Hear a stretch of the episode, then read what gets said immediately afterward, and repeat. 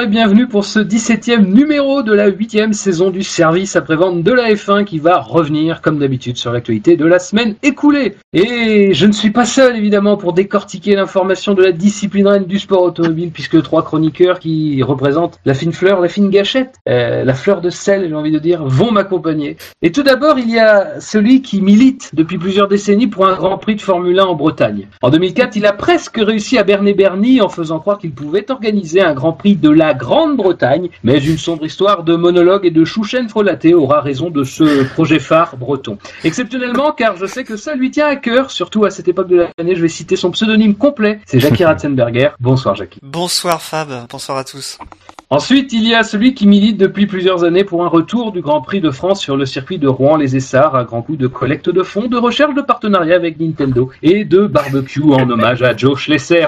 Mais là encore, les sirènes de la Haute-Normandie n'atteignent pas les oreilles vieillissantes du grand argentier de la F1 et Rouen devra continuer de faire rêver le monde à grand coup de cross de hockey. C'est Shinji. Bonsoir Shinji. Bonsoir Fab, bonsoir à. Je suis pour aussi pour Rouen, c'est pas très loin. Vive les dragons. Les dragons. On les salue. Euh, enfin, il y a celui qui milite depuis plusieurs mois pour un Grand Prix du Nord à Noyon, autour de la magnifique cathédrale Notre-Dame, fleuron de l'architecture gothique, dans une cité qui accueillit en son temps les couronnements de Charlemagne et du Capet, mais qui malheureusement n'accueillera pas les ronronnements des monoplaces de la discipline reine, et ce malgré un appel du pied prononcé envers un consortium de sponsors néerlandais réticents à s'engager depuis plusieurs semaines, il faut le dire. C'est Victor. Bonsoir Victor. Bonsoir. Messieurs, comment allez-vous? Eh ben, après cette présentation, t'as bien. On ne peut être que de bonne humeur. La semaine a été bonne. Ouais, ouais, ouais, ouais. bonne. Les vacances. Bientôt la reprise, comme on dit. Ouais. Ah, terrible. Oh, enfin, quoi que. Non, moi, je, je suis à la fac, donc en vacances d'été. C'est dur, la vie. En vacances d'été? Et là, il y a fac, hein. Déjà? Ah bah oui, mais je suis con. je suis bête. Eh bien, profites-en bien. L'été sera chargé, ah non, ah pas il- d'été. lui, il fait le contraire du F1. Et- L'été sera chaud, l'été sera chaud, c'est ça? Prends ma pause d'été.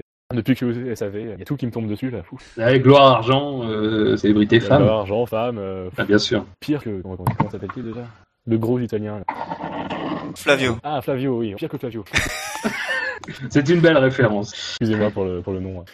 Eh bien, messieurs, on va, on va attaquer. Et alors, euh, vous savez, d'habitude, on attaque par un petit jeu avant d'attaquer par l'actualité. Ben, ce soir, exceptionnellement, j'ai décidé de lier les deux. Et alors, c'est une circonstance euh, tragique puisque on a appris euh, cette semaine le, décès de, François Michelin. C'était le petit-fils du fondateur de l'entreprise Michelin euh, qui a été à sa tête entre 1955 et 2002. Euh, il avait euh, notamment, euh, au niveau de l'entreprise, euh, fait de, de- la marque euh, le leader mondial du pneumatique dans les années 70. Et bien sûr, nous, ça nous intéresse plus particulièrement euh, avec l'aspect Formule 1. Alors, je vais pas revenir en détail sur euh, sur sur ce qu'a fait Michelin, euh, mais je vais en profiter, voilà, de, de, de, cet événement pour reparler un petit peu de Michelin, de la Formule 1, de ce qui de ce qui peut lier en fait euh, les deux. Et je vais vous demander de répondre à des à des petites à sept petites questions sur Michelin et la Formule 1. Et à chaque fois, ce, en fait, ce sont des petites affirmations et vous me dites si c'est vrai ou si c'est faux. On comptabilise les points. Celui qui marque le plus de points, évidemment, aura droit à un tas. euh, un tas, un tas on verra en fonction de qui gagne. Euh, il, y a des, il y a des remous. euh, Il faut pas vous le cacher, il y a des remous au sein de la rédaction sur, sur le principe de ce jeu, de, de, de ce qu'on gagne, de ce qu'on fait, de ce qu'on gagne, de la, de la possibilité de plus le faire. Mais euh, nous faisons perdurer. ce- Écoute, tant qu'il n'y aura pas eu de Conseil mondial du SAV de la F1, il n'y aura pas, eu de- de décision prise sur ce sujet-là. Je, je m'y engage.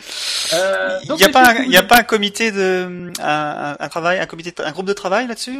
Euh, il y a qu'une. Partie, il y a qu'une, place. il y a qu'une partie de la rédaction qui, qui en fait partie, c'est ça, c'est les D'accord. meilleurs. Oui, Voilà, bah, c'est ça.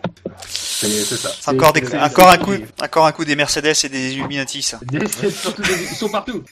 Euh, donc, messieurs, est-ce que vous êtes prêts pour ce quiz euh, Michelin? Ça Oui. me paraît une très bonne idée comme jeu. le, le quiz Bibendum.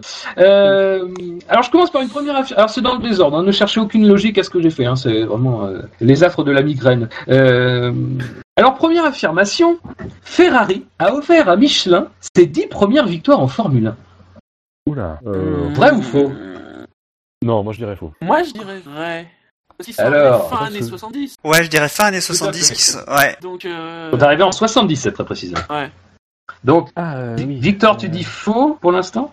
Mais non, j'ai- j'ai j'ai pris la question sous un autre angle. Donc je répète, Oh, je non, répète. je, hein. je- je maintiens mon faux, non. Je maintiens mon maintiens ton faux. Shinji, tu maintiens ton vrai? Je maintiens mon vrai. Enfin, ceci dit, ceci dit, euh, ça pourrait tout à fait être une, une- un jeu euh, comme Shinji sait le faire aussi, où euh, il y en a pas neuf, où il y en a pas dix, il y en a neuf, tu vois. C'est, euh, ce serait tout à fait le genre. Je pense qu'il est plus que toi encore. Oh, Euh, c'est pas très gentil, c'est très mal me connaître. euh, le but, euh, Non, non, non. Euh, moi, je dirais faux, moi. Tu dirais faux aussi. Ouais. Eh bien, c'est faux. Ah. Alors, je, je vais faire l'historique des premières victoires. En 78, Rothman remporte pour Ferrari les Grands Prix du Brésil, des États-Unis Ouest, de Grande-Bretagne et des États-Unis Est. Donc ça fait quatre victoires. ça fait 4. Ouais. Villeneuve remporte la cinquième victoire, c'est encore Ferrari, au Canada. En 79, Villeneuve remporte les Grands Prix d'Afrique du Sud et d'États-Unis Ouest, ça fait sept victoires, c'est toujours Ferrari. Scheckter, aussi pour Ferrari, remportera les Grands Prix de Belgique et de Monaco, ça fait neuf. Tu vas voir neuf. Mais le dixième Grand Prix, qui a eu lieu en 79 sur le circuit de Dijon, a été remporté par Jean-Pierre Jabouille sur Voilà. Renault. Voilà. Et, et c'est- un Grand Prix qui fait partie de, de la fameuse lignée de ceux dont on se moque, moque du vainqueur finalement, puisque on se Que personne le connaît, en fait. Voilà, du grand duel euh, Arnoux-Villeneuve euh, pour la deuxième place. Et, euh, et voilà, donc euh, Ferrari a quand même grandement contribué au, au premier succès de, de Michelin, mais le dixième, c'était en France, c'était à Dijon, et c'était Renault. Donc il est aussi vicieux. Non, Ouais, mais c'était pas vicieux. Non, bah non. T'avais pas compté. Alors, donc pour l'instant les points, Victor et Jackie ont un point. Euh, Shinji, bon, voilà. Euh, alors maintenant, deuxième question statistique cette fois-ci. Enfin, c'était déjà une question statistique en fait. Euh, sur les six manufacturiers qui ont dépassé 100 grands prix en Formule 1, Michelin est le seul à ne pas avoir remporté toutes les courses d'une même saison. Vrai ou faux? Ah.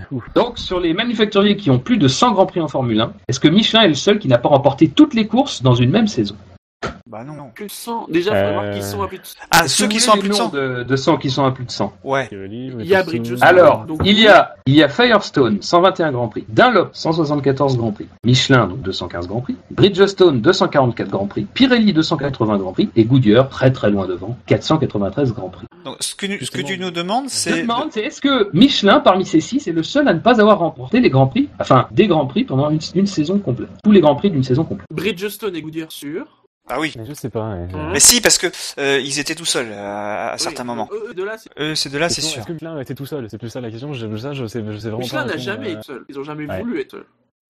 Bon, allez, je prends un risque. Je vais dire que c'est faux. Bah, je connais pas très très bien l'histoire de Michelin. Mais, euh, je pense qu'il y a eu d'autres victoires euh, autres que Michelin pendant, la- pendant qu'il était. euh, Je vais dire que c'est faux. Je pense que d'autres, quand même, euh, c'est- ah, c'était court. Ah, je vais dire. Alors moi, si je joue tactique, je dis faux, comme ça, je me trompe pas. tu vois, vous voyez, il y a toujours des petits malins.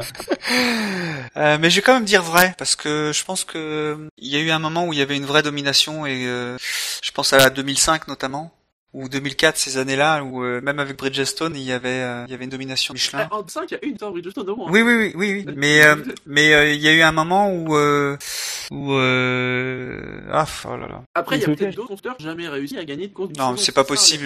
À un moment, à un moment, un constructeur domine. hein. Euh, non, je dirais faux quand même. Donc, faux. 88, Ouais, je dirais faux quand même. Tout le monde dit en faux 88, ils étaient là Ouais. En 88, non, Michelin n'était pas là en 88. Ok, ouais, donc. euh, Non, bah moi je dis faux. je maintiens. Michelin en Formule 1, c'est 77-84 et 2001-2006. Donc vous maintenez tous faux? Ouais. Oui. Et vous avez raison. On va les faire dans, dans l'ordre décroissant. Goodyear, 493 Grands Prix, ils ont, ils ont à 15 reprises, c'est-à-dire qu'il y a 15 saisons durant lesquelles ils ont remporté toutes les courses. En 73, en 74, ils l'ont fait alors qu'il y avait Firestone avec. En 75-76, ils étaient manufacturiers uniques, pardon. En 77, alors, c'est un peu particulier, mais du fait de l'arrivée de Michelin et de la présence de Dunlop, même si elle était sporadique, ils l'ont fait en n'étant pas manufacturiers uniques. En 87-88, ils étaient tout seuls. En 89-90, ils l'ont fait contre Pirelli. De 92 à 96, ils étaient tout seuls. Et en 97, ils l'ont fait contre Bridgestone. Ensuite, il y a Pirelli. Pirelli aurait pu le faire dans les années 50. Mais, dans les années 50, il y avait Indianapolis, qui à chaque fois était remporté par des pneus Firestone. Mais ils l'ont fait forcément dans les années 2010, puisqu'ils sont tout seuls de- de- depuis 2011. Donc ça fait 4 fois. Bridgestone 244 Grand Prix l'a fait 6 fois, mais là encore en étant que manufacturier unique, en 99, 2000 et de 2007 à 2010. On arrive à Dunlop, il l'a fait 4 fois, mais en étant aussi manufacturier unique de 61 à 64. Il reste donc Michelin et Firestone. Mais Firestone aurait pu le faire à plusieurs reprises, notamment dans les années 70 ou dans les années 60, mais n'a pas pu. Et Michelin, évidemment, est passé tout près. Ça s'est joué à un boycott finalement Mm. en 2005 et donc ils n'ont jamais fait aussi le Grand Chelem, mais remporté euh, 17 sur 18 je crois. Donc. donc voilà, vous avez été bon sur cette question. Troisième affirmation. Juan Pablo Montoya a disputé toutes ses courses en F1 avec des pneus Michelin. Plus encore, il est le pilote qui a disputé le plus de courses avec les gommes françaises dans l'histoire de la Formule 1. Vrai ou faux? Ouais, il y a deux affirmations, donc. euh, Ça fait beaucoup de détails, ça. Il me semble qu'ils étaient chez Michelin. euh, Je crois que chez McLaren aussi. Je pense aussi, c'est McLaren avec le jeu. Justement, pour eux, puisque Ferrari était Ah, Bridgestone, eux c'était mi, des mi Michelin.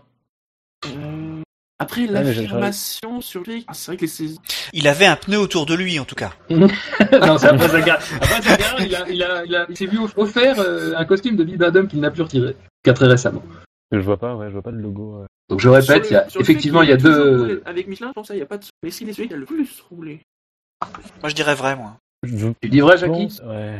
Donc Jackie Ouais, dit non, vrai. je- je- Ah, dis vrai sur cette Bah, question. euh, il y a- il y a- après, il y aura peut-être Alonso, mais en 2001, il était, euh, il était pas. euh, Chez Minardi. donc, euh, Michelin, c'était 2000 de 2001 à 2006, j'ai noté. euh, En C'est ça. 2000, non. En 2001, il a son année, euh, son année Ouais. off. Et après, il reprend chez Renault jusqu'en 2006. Donc, euh, je pense que c'est serré entre les deux, mais ouais, je, dis, bon, je vais dire vrai parce que, euh, ouais, il était, euh, Je vais dire aussi. mais je pense que c'est serré entre les deux bonhommes. Alors tu dis, vous dites, donc Shinji dit vrai et, et Victor? Moi, je dis vrai aussi. Vous dites vrai tous les trois et vous êtes bons puisque c'est vrai. Il a disputé 94 courses en Formule 1 entre donc 2001 et 2006. Toutes en pneus Michelin puisque vous l'avez dit, il a été chez Williams et chez McLaren. Et effectivement, il s'est trouvé qu'au bout du compte, c'était celui qui avait disputé le plus de courses dans l'histoire de la Formule 1 en pneus Michelin. Et il devance un trio. Et c'est un trio de pilotes récents. Il demande, allez, je mets même un quatuor et ce sont des pilotes euh, très récents, très proches même. Et vous les avez, vous en avez évoqué un, je crois. Bah, il y a Alonso, Alonso, Il y a Alonso, 87. Button, Trulli, Button, tout à fait. Button, 86. peut-être Raikkonen. Raikkonen, 87. et il n'y a pas Trulli aussi dans le coup? Euh, non, Trulli à 68. Mais il en reste un qui est un peu moins proche, qui a pris sa retraite il y a déjà un peu. Barrichello Qui est là Non, Barrichello, non. Oui, David Coulthard, 87 aussi. Donc on a Montoya 94 et un trio Alonso Raikkonen, euh, Coulthard à 87 et donc Button à 86. Messieurs, vous êtes bons euh, Du, Renault c'est- et du McLaren. C'est ça. Victor et Jackie sont toujours en tête. Hmm. Euh, alors, si Montoya est donc le pilote à avoir disputé le plus de courses en pneus Michelin, c'est en revanche Fernando Alonso qui en a remporté le plus avec 15 victoires équipées de gommes françaises. Vrai ou faux? 15 victoires. Euh, c'est pas impossible parce que les saisons où il a gagné, Alonso, euh, il a gagné en faisant 6-7 tours, hein, au moins. J'ai vu les chiffres. euh, Donc 15, euh, c'est tout à fait possible. Hein. Après, est-ce que c'est le chiffre exact? Ouais, moi ce que j'ai peur c'est de me de, faire couiller sur là, mais je pense qu'on attend tellement Fab au tournant qu'il a peut-être pas refait la même. euh, Ouais, alors que moi je suis gentil. Hein. Oui, oui. Vous me connaissez. Moi, je dirais. Et c'est, je pense même que les 15, ça doit être 2005-2010. Avec si, peut-être le, le, le Grand Prix d'Hongrie, là, le premier sa première victoire. non, oui, c'est sa première victoire aussi justement là-dedans, euh, 2004. Oh, bon, euh... Moi, je pense que- dire je pense pas que Fab refasse la même. euh, ah, c'est plus stratégie, je pense pas que tu refasses la même couille que tout à l'heure. Moi, je dirais faux. en fait.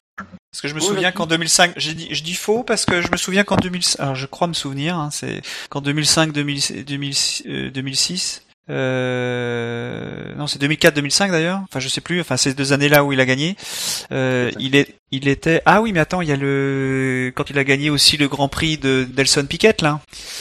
Il était en Michelin là? Non, il était en Bridgestone? Non, Ouais, il était en Bridgestone là. Non, non, bah je dis, je dis faux alors. Je dis bien faux. Tu dis faux, Jackie. Ouais, je dis faux. Tu as dit faux, Jackie. C'est mon dernier mot, Jean-Pierre. C'est ton dernier mot, Jackie. eh bien, Jackie, tu as raison, Jackie. Ah Parce que Alonso a bien remporté 15 victoires avec des pneus Michelin en 2005 et en 2006. Mais il y avait avant un autre pilote, un pilote français, qui a remporté 16 courses avec des pneus Michelin. C'était Alain Prost, entre Ah oui. 81 Ah, et le 84. truc, c'est qu'il est pas le recordman, d'accord. Il n'est pas le Ouais, recordman. ouais. Ouais, mais c'est les doubles affirmations. ouais. Eh oui, eh oui, bien sûr, mais c'est bien, vous, vous croyez que je, que je suis gentil. Euh, ça pourra servir dans un certain nombre de situations.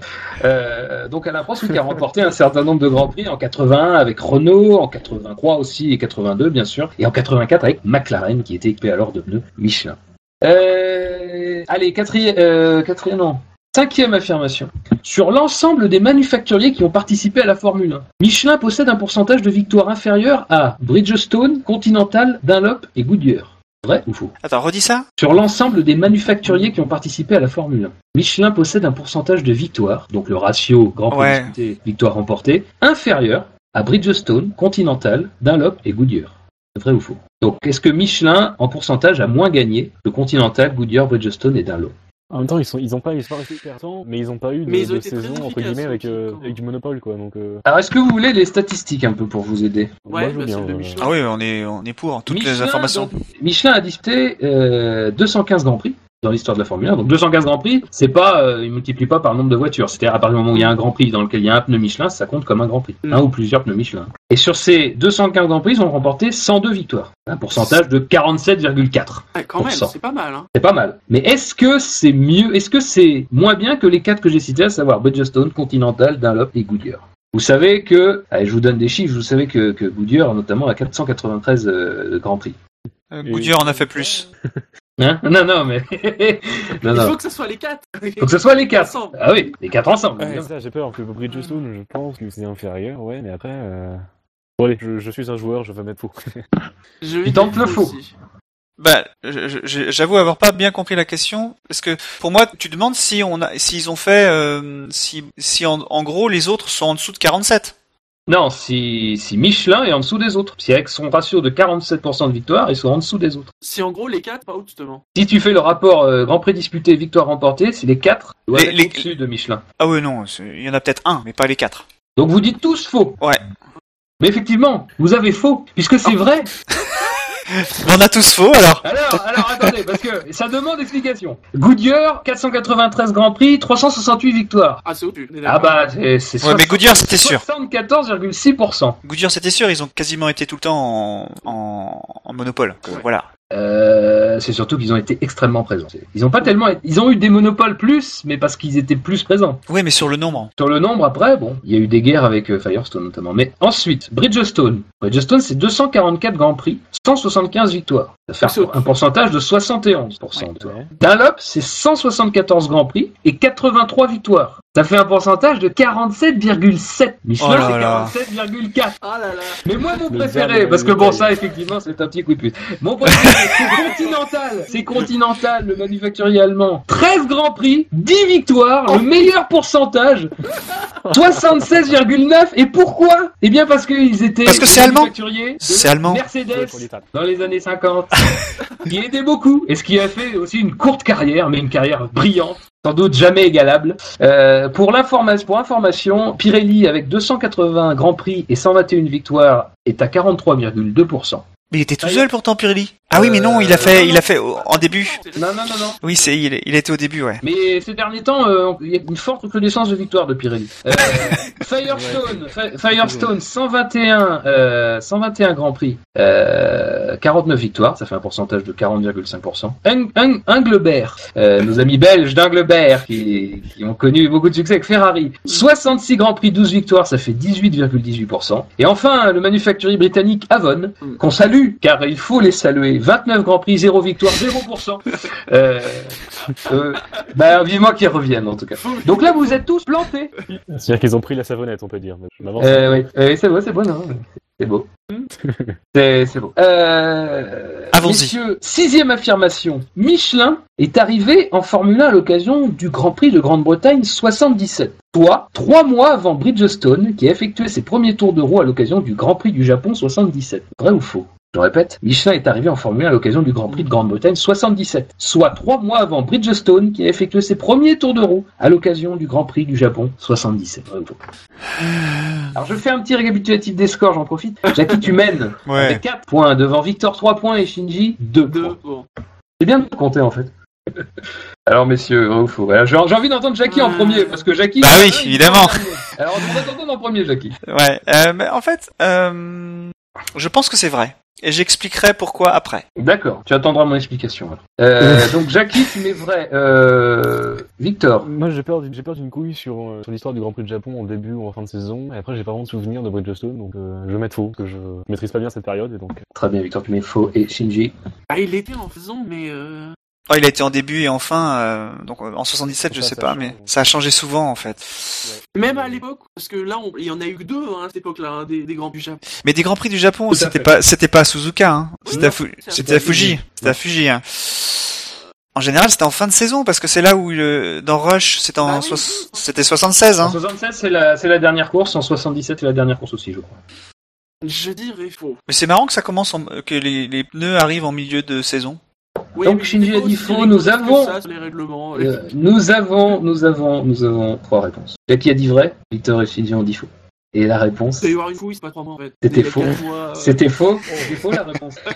Alors, ce qui est vrai, c'est que Michelin est bien arrivé à l'occasion du Grand Prix de Grande-Bretagne 77, ça c'est vrai. Mais en réalité, ils sont pas arrivés trois mois avant Bridgestone, ils sont arrivés neuf mois après Bridgestone qui avait disputé sur une voiture, une vieille Tyrrell 007, le Grand Prix du Japon 76. 76. Et oui, et, et, je- et pour la petite histoire, parce que on découvre toujours des choses en Formule 1, c'est ça qui est formidable, c'est que cette voiture, la Tyrrell 007, était conduite par un champion de, de Formule 2 japonaise qui s'appelait Kazuyoshi Oshino. Et ce Kazuyoshi Oshino a impressionné, mais vraiment, il, a, il est monté jusqu'au troisième rang avec sa vieille voiture, au troisième rang. Malheureusement, il a dû ravitailler une première fois à cause d'un problème de pneu, puis une seconde fois pour abandonner définitivement. Et la raison, elle est terrible la raison, c'est qu'au bout du 27e tour, il était à court de pneus Bridgestone.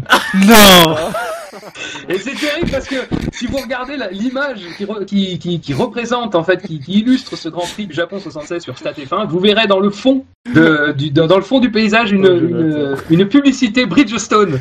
Euh, donc voilà, mais c'est salaud, mais c'est beau en même temps. Et Kazuyoshi Oshino, nous nous t'oublierons pas, nous t'oublierons jamais, sache-le. Euh, mais t'en auras plus. Mais c'est ça, c'est assez terrible. Quand tu lis ça, tu te dis bon, le pauvre. Euh, donc voilà, donc euh, c'est c'est faux, Jackie. C'est complètement Ouais. faux. C'est ce qui pourrait arriver. dès qu'on te donne le, le premier choix, tu te plantes, Jackie. Non, non, non. Mais euh, c'est ce qui pourrait arriver si on, on avait les pneus euh, choisis par les équipes. C'est-à-dire que, euh, imaginons qu'une équipe décide de faire le show en prenant des pneus plus tendres, comme euh, ça a été annoncé la, la dernière émission en fait, où euh, c'est Force India qui voulait faire ça. Et là, il se Euh. met à 60 degrés. Voilà, et ben ils se retrouvent avec euh, plus de pneus, hein, ça pourrait arriver. Mais ça a été battu en brèche par Pirelli, donc euh, nous n'avons fait que disserter sur du vent, comme, euh, Comme comme souvent. ça arrive souvent. Euh, messieurs, dernière question, et, et je suis très heureux d'annoncer qu'il y a une égalité avant cette dernière question entre Victor et Jackie. Et, et bien sûr, dans ces conditions, je, je, je, je- je ne peux que vous encourager à, à ne pas répondre la même chose. Qui est- ou, ou si d'ailleurs, on pourra toujours rigoler après.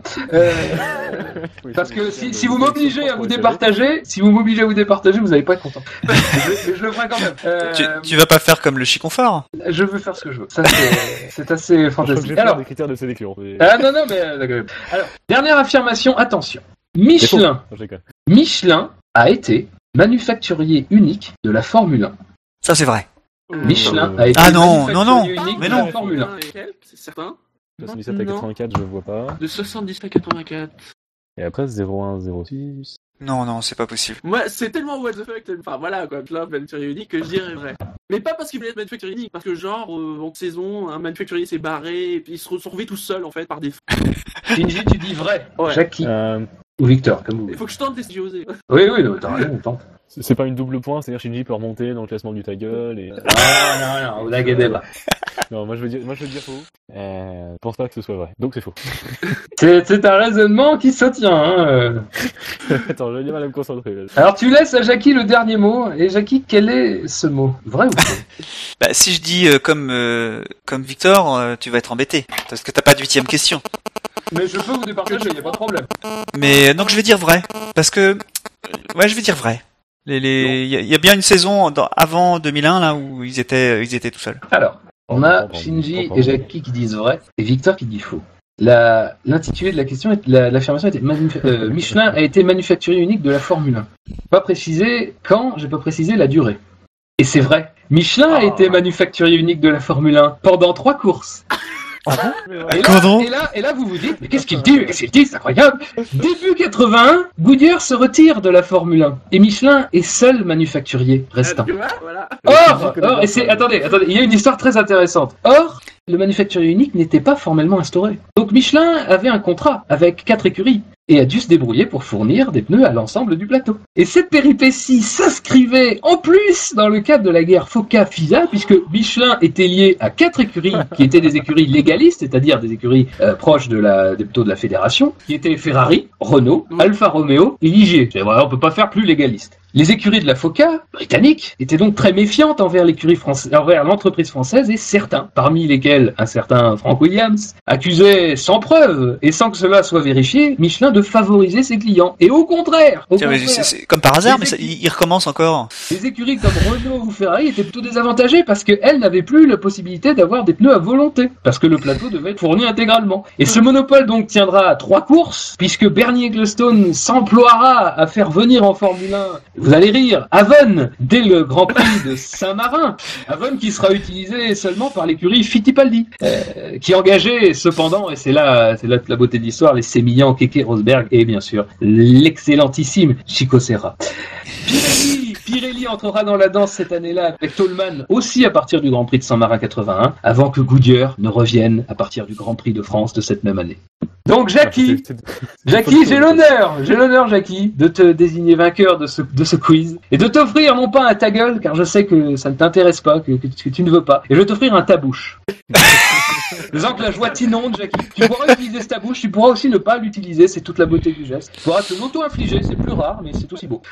Ce serait même mieux, c'est ça. Non, non, euh, écoute, ça, écoute, je laisse, euh, je laisse chacun à euh, son, son jugement personnel. Donc, messieurs, euh, j'espère que ces petites questions vous ont plu, mais revenons à l'actualité euh, qui, qui se cache derrière. C'est bien sûr le décès de François Michelin. Alors, François Michelin, c'est surtout un, un capitaine d'industrie euh, française. Euh, c'est surtout pour cela qu'on le, connaît. Euh, malgré tout, il a participé forcément à la décision de, de, de, de lancer Michelin en Formule 1. Moi, j'ai pas envie de vous faire parler de François Michelin parce que je pense qu'on est tous d'une génération, on n'est pas forcément très, euh, on connaît pas forcément son parcours très bien. Même moi. On connaît, on connaît pas, euh, même, même toi, Jackie, c'est vrai. Tu as bien connu André Citroën, mais tu n'as pas connu. euh, Non. euh, mais moi, c'est plutôt de parler de Michelin parce que Michelin, c'est du passé de la Formule 1. On l'a vu avec ces questions-là, mais c'est peut-être aussi de l'avenir de la Formule 1.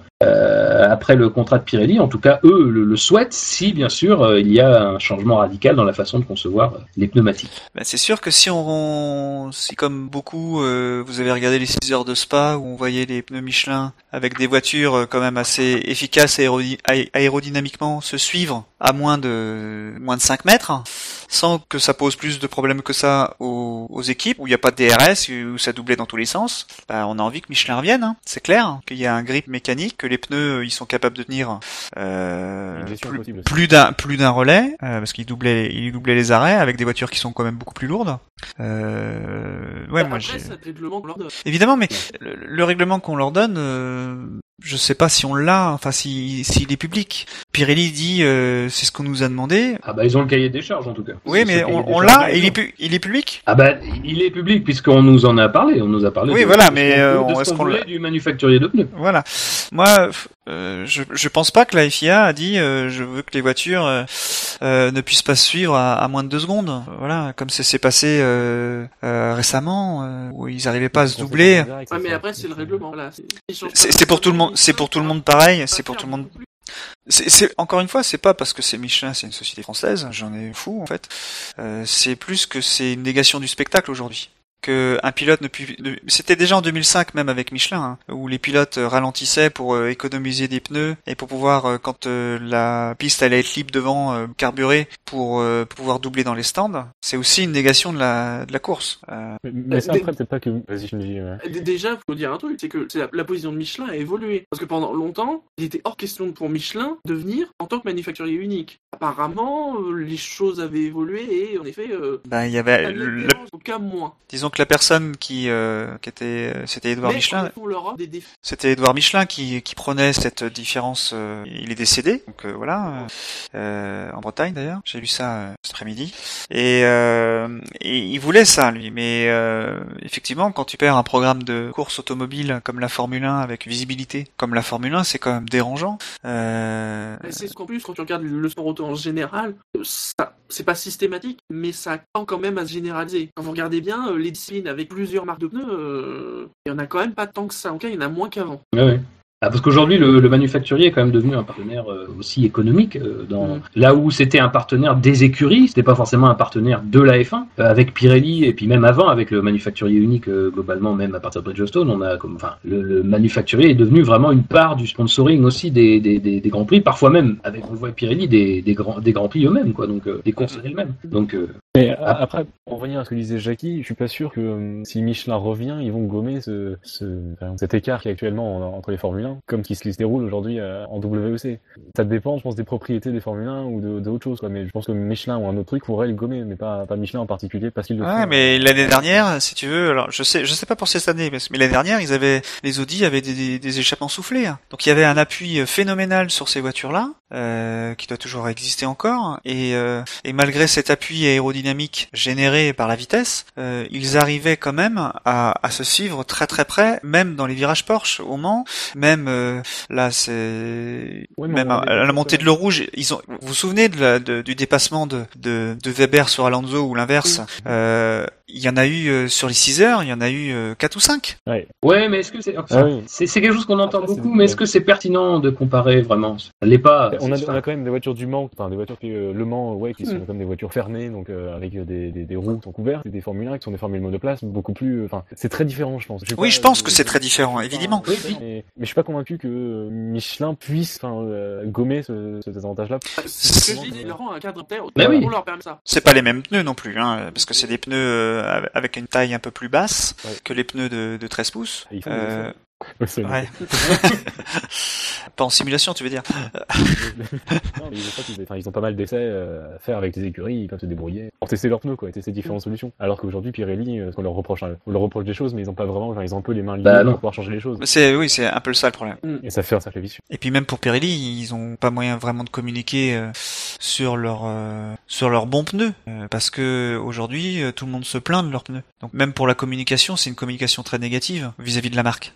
Bah, c'est ce qui a justifié, c'est ce qui a, ce qui a justifié le fait qu'on revienne à des gommes plus dures. Et c'était avant tout ça, parce que euh, Pirelli, d'une certaine manière, s'est affranchi de l'obligation de spectacle qu'elle avait après le désastre de Silverstone en 2013, après avoir pris conscience du fait que de toute façon, quoi qu'il arrive, elle n'aurait pas droit à ces séances d'essai. Euh, j'ai pas envie de dire réglementaires, mais j'ai envie de dire nécessaires euh, à la- au bon fonctionnement de ces pneumatiques dans ces conditions. Parce qu'on, moi, moi, ce qui me fait toujours rire, c'est qu'on on parle de défis technologiques euh, pour, pour pour parler des pneus, mais faire des pneus qui soient à la fois performants, à la fois peu durables et finalement qui soient pas des pneus qui partent en lambeaux, c'est quand même un défi technologique parce que c'est quand même vouloir tout et son contraire euh, sur un sur un petit bout de caoutchouc. Euh, et on a bien vu en 2013 que si on tirait trop sur la corde et si on n'allait pas vraiment dans le sens de l'intérêt de tout le monde et avant tout celui de Pirelli, à qui on demande euh, très sincèrement l'impossible pour moi, et ben euh, voilà, on s'est exposé à, être encore plus ridicule qu'on ne peut l'être. Moi personnellement, le fait qu'on fasse des pneus qui tiennent peu, ça me dérange parce que je pense que la F1 mériterait euh, d'a- d'avoir des pneus qui soient des pneus performants, euh, aussi bien dans la longévité sans être des pneus en bois, mais euh, dans la longévité que dans la performance. Mais aujourd'hui, soit on veut faire des pneus un ingrédient du spectacle, mais alors donnons, donnons vraiment les moyens à Pirelli de le faire. On va, on va sauter ce, ce débat Oui, oui. qui, qui, parce qu'on on redit beaucoup de choses, c'est très intéressant, mais mais on redit beaucoup de choses et on va attaquer le cœur de l'actu à proprement parler après ce- cet hommage à, à François Michelin. Euh, et la grosse actu euh, de la semaine écoulée, c'est euh, le calendrier F1. Alors le calendrier F1 sur plusieurs angles. Mm. Le premier, c'est qu'on a appris, et ça a été le début un petit peu de cette, de cette série d'informations, que temps. hein. voilà que le Grand Prix d'Australie, les organisateurs euh, ont annoncé qu'il débuterait, enfin qu'il aurait lieu le 3 avril 2016. Alors là, cri d'orfraie, quoi? On nous vole notre Grand Prix au mois de mars Qu'est-ce qui se passe? Euh, Et donc, ça a été confirmé. Après, la question c'était de savoir si ce serait la première épreuve, parce qu'un Grand Prix de 3 avril, ça fait depuis 88 que c'était pas arrivé. Et visiblement, ça serait la première épreuve. Dans la foulée, est sorti, alors par le biais même notamment. qu'ils ont la garantie jusqu'à 2020. Oui, je crois que c'est. Oui, oui, tout à fait.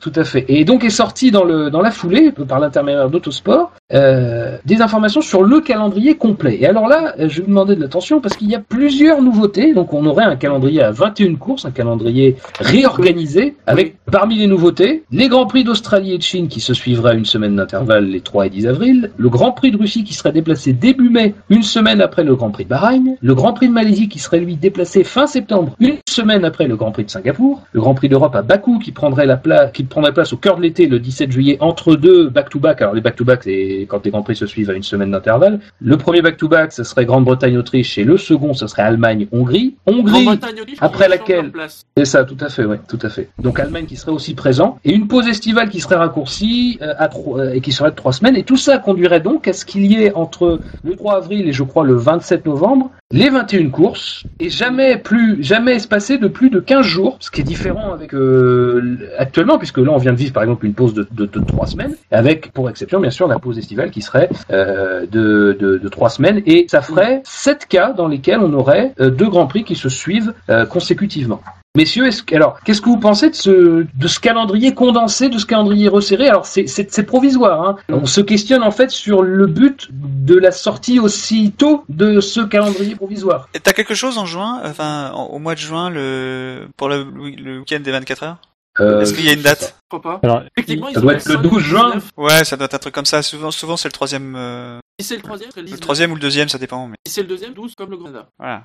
Donc ça veut dire que on clairement la FOM s'assoit sur le calendrier de la FIA du du WEC. Ah oui, mais bon, en même temps, comme il est fait, soir, euh, donc euh, toi tu fais, si tu veux pas le mettre. Non mais tu 12, vois, non mais Soit une semaine après Monaco, ou une semaine avant la Grande-Bretagne. Non mais souvent, souvent, il, le, le- c'était libre, on va dire. Ce... C'est pareil pour les 500 miles d'Indianapolis. Est-ce que c'est, euh, est-ce que c'est ouvert ou pas ouvert? Enfin bon, bref. Mais le, le, le calendrier qui de la F1 qui est aux mêmes dates que le calendrier de la que du, du WEC pour Le Mans, ça veut dire que les pilotes comme Hülkenberg qui veut faire Le Mans euh, cette année qui va pouvoir le faire, ne pourra pas le faire l'année prochaine. Après, on n'a pas la date du Mans, ça se trouve, ils vont être le 5, euh, ils vont Non, c'est pas, c'est pas le premier week-end. ça peut être le 19. Ça peut être le 19, ouais. Non, mais après, déjà, sur les origines de ce calendrier, euh, il n'y a pas eu un communiqué sur le site officiel euh, de Oui, la F1, ah, comme quoi il avait été leaké euh, et que C'est c'était absolument pas officiel pour qu'ils le ont moment. admis qu'il avait leaké, qu'il avait fuité, euh, mais ils ont dit, attends, il n'a pas été validé. calendrier. Voilà, c'est- il n'a pas été ratifié par une commission. Après, euh, le, le- parce que le grand mot qui était condensé, euh, il, ça, ça va peut-être paraître étonnant, il est,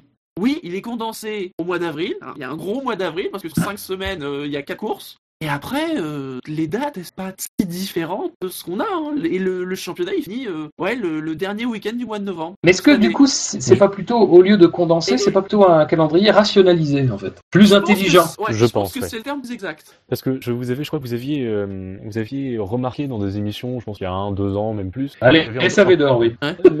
non, non, pas les Salvador. Non, mais euh, un peu des rythmes du championnat. C'est-à-dire, on commençait la première partie de saison euh, par un rythme assez, entre guillemets, lent, et on terminait par des, par des, des courses euh, juste après la pause estivale qui s'enchaînaient euh, quasi toutes les semaines. Et, et là, bah, c'est un peu, on, on reprend ce truc un peu toutes les semaines, toutes les deux semaines, on le remet sur la première partie de saison. Euh, donc c'est vrai que là, terme rationalisé Et peut-être, ouais, prend tout son sens. exact. Hmm. Après, il y a toujours le fait, ils auraient pas pu mettre Grand Prix d'Azerbaïdjan et Russie pas très loin, ou Abu Dhabi et Bahreïn. Bon, Après, Mais parce, que, a- parce que franchement, passer le 15 mai, Grand Prix d'Espagne, euh, les dates, euh, elles sont pas si différentes de ce qu'on a. Alors après, il y a en effet cette pause et cette courte, parce qu'en fait, on part plus tard, parce que ils ont calé euh, le Grand Prix en- d'Azerbaïdjan. C'est ce qui décale. euh, C'est peut-être un calendrier, enfin intérimaire dans le sens, euh, bon, ce sera le calendrier de l'année prochaine a priori, mais avant les calendriers de 2017 et 2018 où il y aurait justement, c'est-à-dire que en condensant, en condensant là en 2016, euh, ça permettra peut-être de d'ouvrir à d'autres grands prix en 2016 et 2017 et passer à 25 Ah ouais, mais là, alors, comme je viendrai qu'on parlera, euh, on pas. Il y a peut-être des trucs que les équipes n'ont pas accepté là. Que, a priori, même s'ils ont. Euh. Parce que ce qui a été évoqué, c'était de proposer un calendrier condensé pour faire accepter aux équipes, le côté, euh, voilà, ça s'enchaîne plus vite, euh, et donc, euh, bah, ça s'enchaîne plus vite, peut peut-être encore caler quelle course. Mais oui, c'est ça. Au pas- au C'est passage, possi- il y c'est en a possible, quoi. Il y en a qui se plaignent en disant Oh voilà, il y a deux semaines en moins de, de, de courses. Faut quand même Ouais. rappeler qu'il y a encore 4-5 ans, quand Button a été champion du monde, on commençait début mars, un mois plus tôt, mais le championnat il se terminait fin octobre. Ouais. Donc au final, on sait pas si c'est un rééquilibrage euh, au niveau de la- de l'intersaison qui avait plutôt tendance à se réduire. Et on rapproche des dates qui étaient un peu, un peu étonnantes, parce Oui. qu'on l'avait souligné, ça c'est, c'était ça, j'en parlais des SAV d'or, mais on avait souligné notamment qu'il y avait souvent trois semaines entre la Malaisie et la Chine, euh, chose, qui, chose qui était assez étonnante. Là, on voit que c'est un peu plus rationnel, c'est-à-dire qu'on on enchaîne Australie et Chine, Bahreïn. Russie, euh, Singapour, Malaisie. Bon, c'est, plus, c'est peut-être dans cette, alors, justement, pour parler des, Alors, et, des- des- Sur les, sur les, les pauses de 3 semaines, parce que ça a aussi été un argument qui a dit pas déconner, on prend cette année, les pauses de 3 semaines comptent pas la pause estivale. Festival, on sait, c'est particulier. Et t'en avais que deux. Il y a celle-là, hein, avant l'Espagne, et il y a celle au mois de juillet, mais qui n'était pas prévue à l'origine, que normalement devait y avoir un guide d'Allemagne. C'est Ouais. tout. Ah, ah, Après, sur ces dates-là, euh, là, on regarde un peu sur ce qui se passe dans la saison. Euh, mais moi, ce que je voyais aussi, c'était on décale le date du premier Grand Prix, ce qui fait qu'on peut aussi décaler les dates des premiers essais. Euh, pourquoi pas aller chercher donc, euh, des températures plus clémentes en Europe euh, Bon, après, ça reste marginal. On, Ouais, on mois de serait qu'en mars, mars. Mais est-ce que c'est pas aussi une volonté de, de, de faire ça? Ça, je sais pas. Mais j'ai vu le possible, 3 avril, je me suis dit euh, pourquoi pas, Mm. plutôt que de partir à Bahreïn. Euh, et après aussi, moi, j'ai un deuxième point euh, que, que je voudrais aborder. euh, C'est vrai ça. c'est si on bah, ça, je, je, peut-être un peu un peu mais si on veut passer un, un calendrier qui est encore plus étoffé, avec plus de courses. Pourquoi est-ce qu'on commence pas à vraiment rassembler par, euh, par, par bloc? Enfin, On fait une tournée asiatique, on fait une tournée européenne, on fait une tournée américaine. Parce que là, euh, ça va devenir, enfin, on condense, ok, mais les, les, les vols et tout, ça va être. Bah, alors, si tu veux faire une tournée américaine, le problème c'est, euh, tu préfères quoi? Tu préfères le Texas et le Mexique au mois de juin? Ouais, c'est ces trucs-là, c'est un peu ou compliqué. le Canada au mois d'octobre? Ouais, C'est un peu le problème. justement, c'est un peu le problème, quoi. Mais, euh, et dans la mesure du possible, essayer de rassembler au maximum, euh, au maximum, euh, C'est vrai qu'au mois d'octobre, Marco pourrait nous le dire, mais c'est peut-être le- l'automne indien. octobre, euh, ouais, je sais pas. Mais c'est, il y a peut-être aussi des, des, tu parlais tout à l'heure de Bakou avec euh, avec le Grand Prix de Russie qu'ils auraient pu être euh, collés ensemble, mais il y a peut-être aussi des, comme dans les familles, il y a peut-être des gens qui ne peuvent pas s'entendre, euh, d'être à, être euh, à côté. euh, je pense au Texas avec le Mexique, je pense pas que ça doit être. euh, Ah, ils- seraient une semaine l'un après l'autre. tu vois, c'est peut-être pas, euh, c'est peut-être pas un problème, mais euh, Là, en termes de, de rationalisation, hein, et, si on devait améliorer, bon après il faut caser les trucs euh, là où on peut. Il y a en effet le Canada et les deux autres euh, grands prix nord-américains. Il y a Ouais. Bakou et Sochi. Euh, Ouais, c'est vrai. Il y a quand même euh, Australie, Singapour, Malaisie. Mhm. De face peut-être un peu plus large en termes de kilomètres, il y a la Chine et le Japon. Oui, bah après, c'est vrai que. Ah bah, on en avait discuté Ouais, la semaine bien. dernière en parlant de, de, Bahreïn et de- d'Abu Dhabi, c'est qu'il y a aussi des intérêts à être dans, à des dates euh, totalement Oui. opposées parce que on se partage l'exposition. Bahreïn, Bahreïn a le début de saison, Abu Dhabi à la fin de saison, tout le monde est content. Et, et le problème, le problème qu'on avait évoqué la semaine dernière, c'était le Grand Prix du Qatar, qui du coup euh, est un petit peu le, le cul entre deux chaises parce que l'été c'est compliqué au Qatar euh, et du coup euh, Bahreïn n'est pas chaud pour que ce soit début de saison et, et puis Abu Dhabi serait à mon avis pas chaud et le Oui. à Bahreïn pour la fin de saison. Et donc et c'est pareil pour le pour le calendrier à ce moment-là. Et d'ailleurs ça en sens inverse ça a pu motiver en tout cas c'est ce qui se dit le, le rapprochement possible de la Malaisie du Grand Prix de Singapour parce qu'au contraire ça crée un, un véritable pôle Formule 1 euh, en Asie du Sud-Est à ce moment-là. Euh, et puis il y a peut-être un intérêt au niveau de la météo. On est peut-être moins dans le, dans les orages. Je connais pas cette région du monde, mais il y a peut-être un intérêt côté météo. Pourquoi pas Alors, euh, messieurs, je euh, Autosport, euh, une fois, euh, une fois nous, nous avoir donné ce, calendrier, s'est interrogé en fait sur les raisons possibles. Et ils évoquent notamment le fait que euh, ce calendrier serait pas un calendrier qui aurait euh, qui aurait vocation à s'appliquer, mais qui serait plutôt un calendrier qui euh, viendrait mettre la pression sur sur par exemple au hasard l'Allemagne et l'Italie en leur disant vous voyez ce qu'on peut faire, vous voyez ce qu'on peut faire nous pour vous mettre un petit peu la pression, pour vous dire que ça serait pas mal que vous avanciez rapidement sur vos dossiers parce que nous on est capable de pondre des calendriers qui soient qui soient rapides, qui soient faisables sans votre présence. Ça c'est le premier point. Euh, vous l'avez dit tout à l'heure et c'est un peu la deuxième actu qui a, été évoquée par euh, Jackie Parchinji, c'est le fait que possiblement on pourrait euh, avoir fait sauter euh, depuis 2013 la, barrière des 20 grands prix euh, et on pourrait même euh, voilà avoir des saisons qui pourraient aller jusqu'à 25 grands prix. Alors euh, c'est un peu flou parce que au contraire, alors ça c'est une information qui vient de Forbes, euh, de Christian Silt qui est toujours euh, relativement bien informé euh, sur ces dossiers-là, mais Autosport qui on peut pas dire est mal informé aussi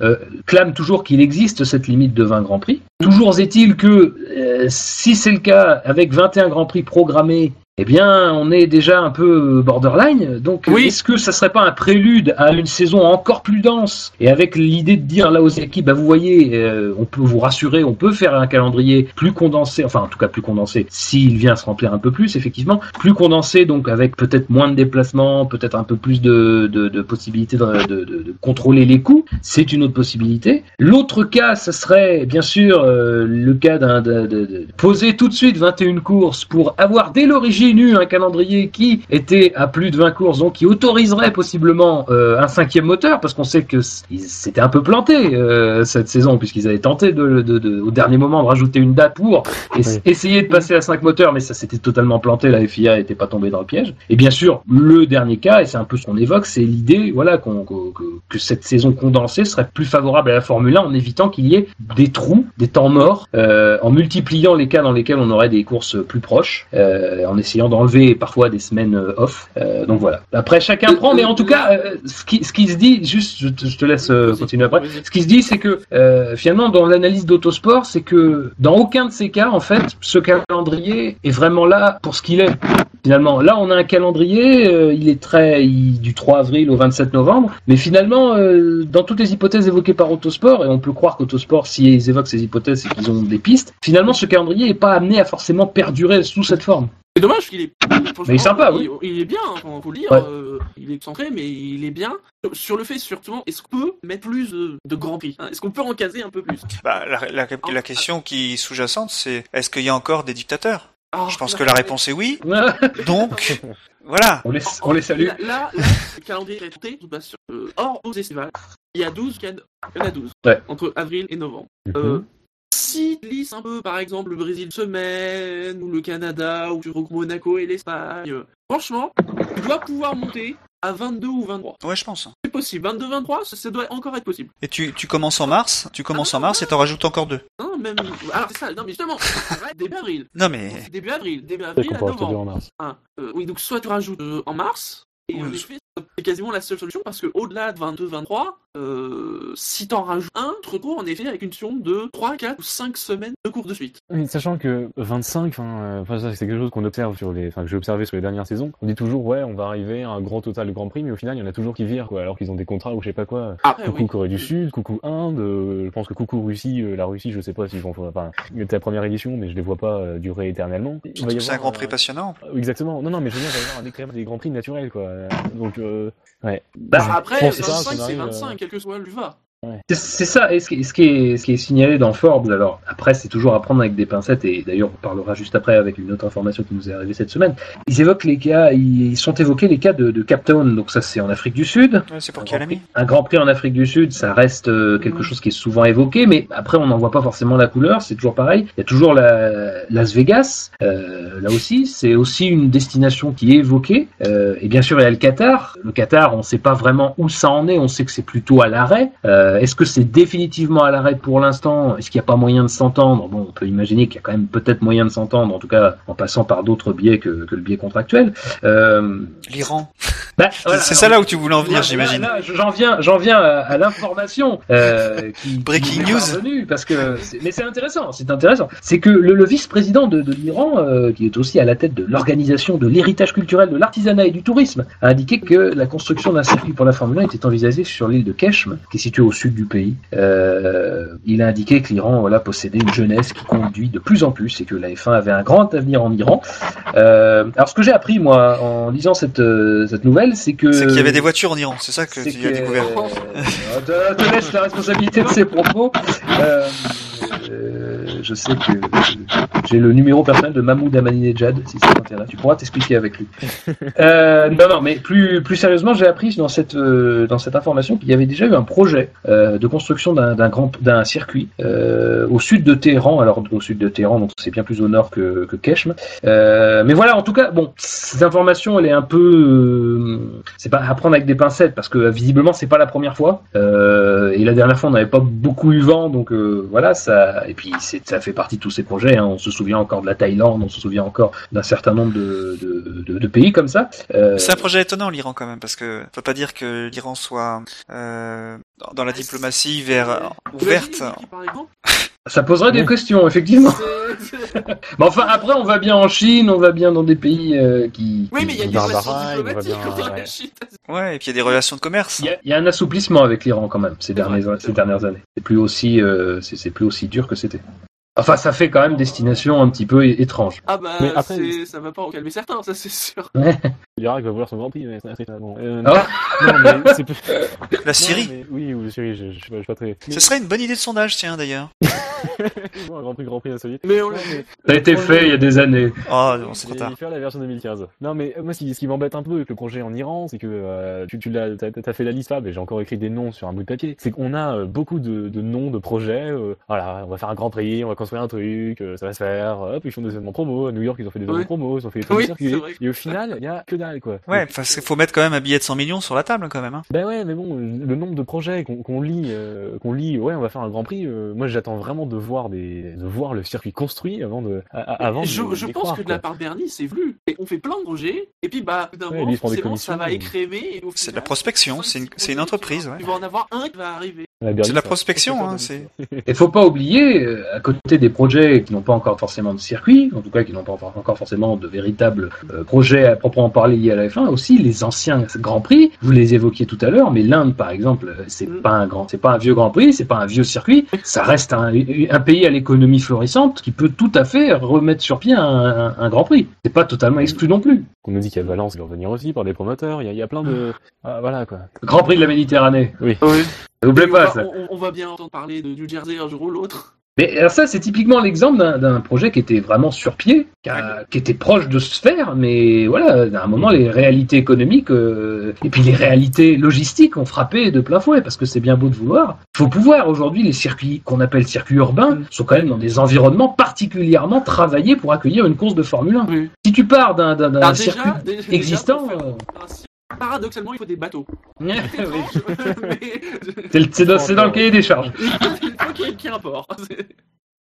Donc voilà, donc euh, il y a beaucoup beaucoup de discussions quand même sur ce calendrier. Euh, mine de rien, c'est c'est ce qu'on ce qu'on nous présente, c'est c'est pas anodin parce que c'est ça peut conditionner énormément de choses. On sait pas ce que l'avenir peut nous réserver en matière de calendrier parce qu'on dit toujours il y a une barrière des vins, une barrière un peu symbolique. Mais cette barrière, est-ce qu'elle va pouvoir est-ce qu'elle va pouvoir sauter? Parce que Oui. finalement, tout- toute l'histoire de la Formule 1, c'est des barrières au niveau des grands prix qu'on finit par sauter. À une époque, on disait 17, c'est vraiment la limite ultime. Quoi. 16, 16, c'était la limite ultime. Mais on évolue. Les choses- 19, vous êtes dingue. mais oui, c'est ça. Et voilà, et cette année. 52. allez, hop. Mais, mais 52, mais oui. Non, mais ça, ça pose aussi un, un problème, euh, on va dire, bien, social. 90. ça, ça pose un problème aussi de, de société à, à social, je dirais plutôt aux, aux équipes. C'est-à-dire que c'est compliqué en fait d'être toujours en prise pour les pour les personnes qui font partie de l'écurie. Ça se trouve, il fera, il faudra deux équipes de course. C'est pour ça, rappelons-le, qu'il y a une Ouais. Ouais, mais à 25 Grands Prix, euh, à 25 Grands Prix, il pourra pas y avoir de. Ils sont peut-être obligés d'avoir deux équipes. C'est vrai que du point de vue du fan, ouais, c'est génial d'avoir C'est ce beaucoup de qu'ils avaient dit, après, c'est vrai que du point de vue de s'ils l'écurie. dépassaient 20, euh, ils seraient forcés de doubler euh, les équipes. Donc à, à- à une période, on parle de réduction des coûts. Euh, avoir deux équipes pour faire 25 Grands Prix, je vois mal euh, comment c'est possible, quoi. Parce que ça veut dire que les personnes doivent être en congé. Enfin, même en Angleterre, il y a des congés euh, légaux. euh, euh, voilà, euh, que j'imagine que ça doit être un peu un peu compliqué quand même euh, de devoir euh, à tourner. Enfin, même pour les familles. Enfin, ils sont en dehors de chez eux pendant un certain nombre de temps. Donc, euh, même si pour les fans, c'est vrai que c'est bien, mais Ouais, mais c'est pour le point, le point de vue de l'équipe. je sais pas comment ils font en NASCAR. Ils doivent avoir deux euh, équipes parce qu'ils tournent tout- tout- toute la semaine. oui, Enfin, oui. Les... pourquoi ils ont plusieurs équipes si- je sais pas si les équipes, mais ne- par exemple, les gens qui ravitaillent, euh, en effet, il y a plusieurs équipes qui tournent. Je sais pas à quel rythme, c'est par zone géographique ou par série de Grand Prix, mais euh, tourne. Moi, j'ai une question. Est-ce que ce calendrier resserré, c'est pas pour laisser un peu plus de place à la Formule 1, qui est la, la catégorie qui intéresse le monde? Mais la Formule 1 va pas commencer au mois de décembre. euh, ils, sont, ils sont à cheval sur deux. La Moi, j'ai Formule 1 appris un truc sur la Formule 1. quand la F1 finit. Pour une Non, meilleure c'est exposition. Moi, j'ai Ah, appris c'est un truc. le et ça sans doute pas le cas alors. Quoique, alors s'il y a bien un Schleunach qui aurait quasiment faire des classements CE, c'est que sur une journée. Ah bah oui. bah, tu, Oui, mets, puis- tu mets de la Formule 1 en, en ouverture d'un Grand Prix. hein. La Formule 1, ça va évoluer en fait. Je pense que ça va, ça va beaucoup évoluer dans Oui. parce que là aujourd'hui c'est les formules monotypes, mais ils vont s'améliorer sur le stockage, s'améliorer- enfin, stockage d'énergie. Euh, qu'il va y avoir, euh, il va y avoir des écarts vont se faire. Et là où j'étais dessus, c'est que il y a le Grand Prix de Monaco bientôt en Formule 1. Euh, et ils vont pas rouler, ils vont pas rouler sur le Oui, le grand circuit de Monaco, j'allais dire, mais c'est un petit circuit en fait. C'est un petit Ouais. circuit puisque c'est un temps en une 15. Euh, ils vont tourner, euh, ils vont pas passer Eh ben, par le tunnel par exemple. Vu Bah oui, ils font. 15, c'est lent. Non, mais là, en F1, ils tournent en une 15, mais on aurait pu avoir une comparaison de temps, en fait. Mais ça n'a aucun intérêt. Ah là là. Ouais. Bah, vous êtes cruel avec la Formule 1. C'est tellement cruel que, que j'ai envie qu'on passe aux citations. ah, ça c'était cut bien, hein, comme, comme- euh, comme transition, vous avez vu Messieurs, Transition à euh, t'as vu Euh, Messieurs, on a, on a bien disserté sur, euh, sur le calendrier, donc euh, maintenant euh, passons euh, à la pause citation. Oui. Et j'ai envie d'entendre la citation de, de Victor.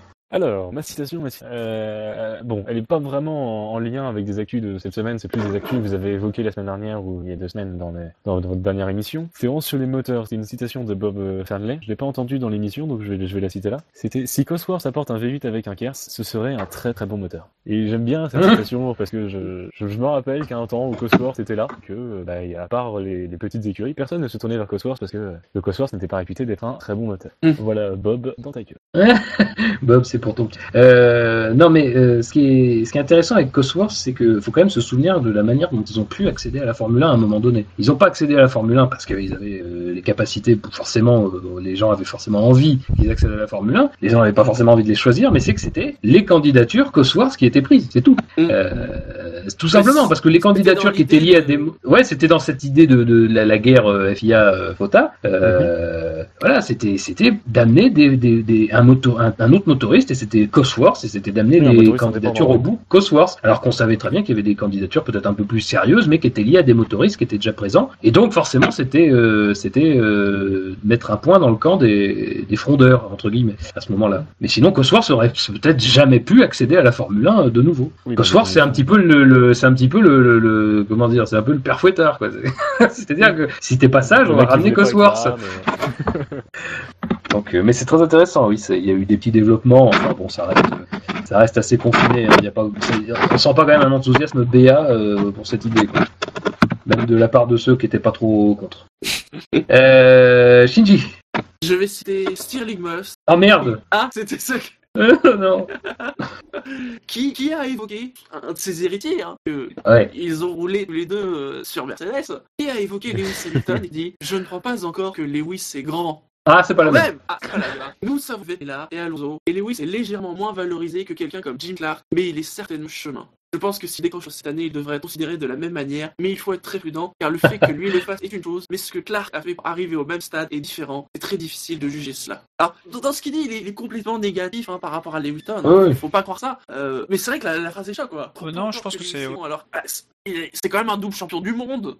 Mais ça revient un peu, à, ça revient un peu à ce qu'on disait la semaine dernière. Il y avait un débat sur euh, ce qu'était une légende. Oui. Bah voilà, Sterling Moss il apporte sa réponse. C'est-à-dire pour lui c'est pas encore euh, parce que si si pour lui c'est c'est Clark, j'imagine que Clark il le considère comme une légende. Oui. Tu veux dire qu'il a écouté l'émission autant l'unanimité Oui, je pense que Sterling Moss écoute les émissions. Euh, il- l'a fait au volant de sa de, de sa McLaren, traduit, euh, de sa Mercedes. traduction, traduction en anglais. Non, mais après, il dit, pas- il dit pas qu'Hamilton est un mauvais pilote. C'est vrai que oui, je pense Ah qu'il apporte des critères. à- Et oui, Hamilton a encore, je pense, encore pas mal de choses à réaliser. Je pense que Il a là, sans il- doute encore beaucoup de choses à montrer, mais c'est quand même déjà un grand nom de la F1. Et moi, je le Oui, vois pas comme une phrase choc. Je pense que ça a été, ça est sorti, enfin, c'est, c'est sorti pour justement faire un beau titre. Mais je pense que ce qui est le plus important dans sa phrase, c'est qu'ils disent qu'il est sur le chemin de le devenir. Hmm. Et c'est ça Ouais. qui compte. Oui, ça va faire un. À la, à la fin, euh, on, on le voit bien que Hamilton, c'est un, c'est un, c'est un top pilote. Voit, on voit tous.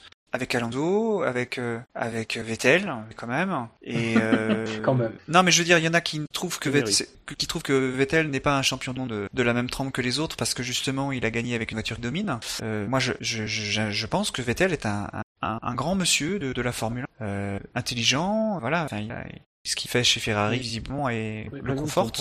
Si on, prend une, analogie entre Hamilton euh, et Vettel, par exemple, si Stirling Moss avait eu les mêmes, euh, les mêmes, les mêmes propos à propos de Sébastien Vettel, enfin moi personnellement, Vettel entre son premier titre et son quatrième titre, je l'ai aussi vu beaucoup mûrir et beaucoup, beaucoup s'affirmer et devenir beaucoup plus sage, entre guillemets, beaucoup plus grand. C'est peut-être, peut-être ce que veut dire euh, Moss, ouais, et que, euh, je suis perdu le fil de ma pensée.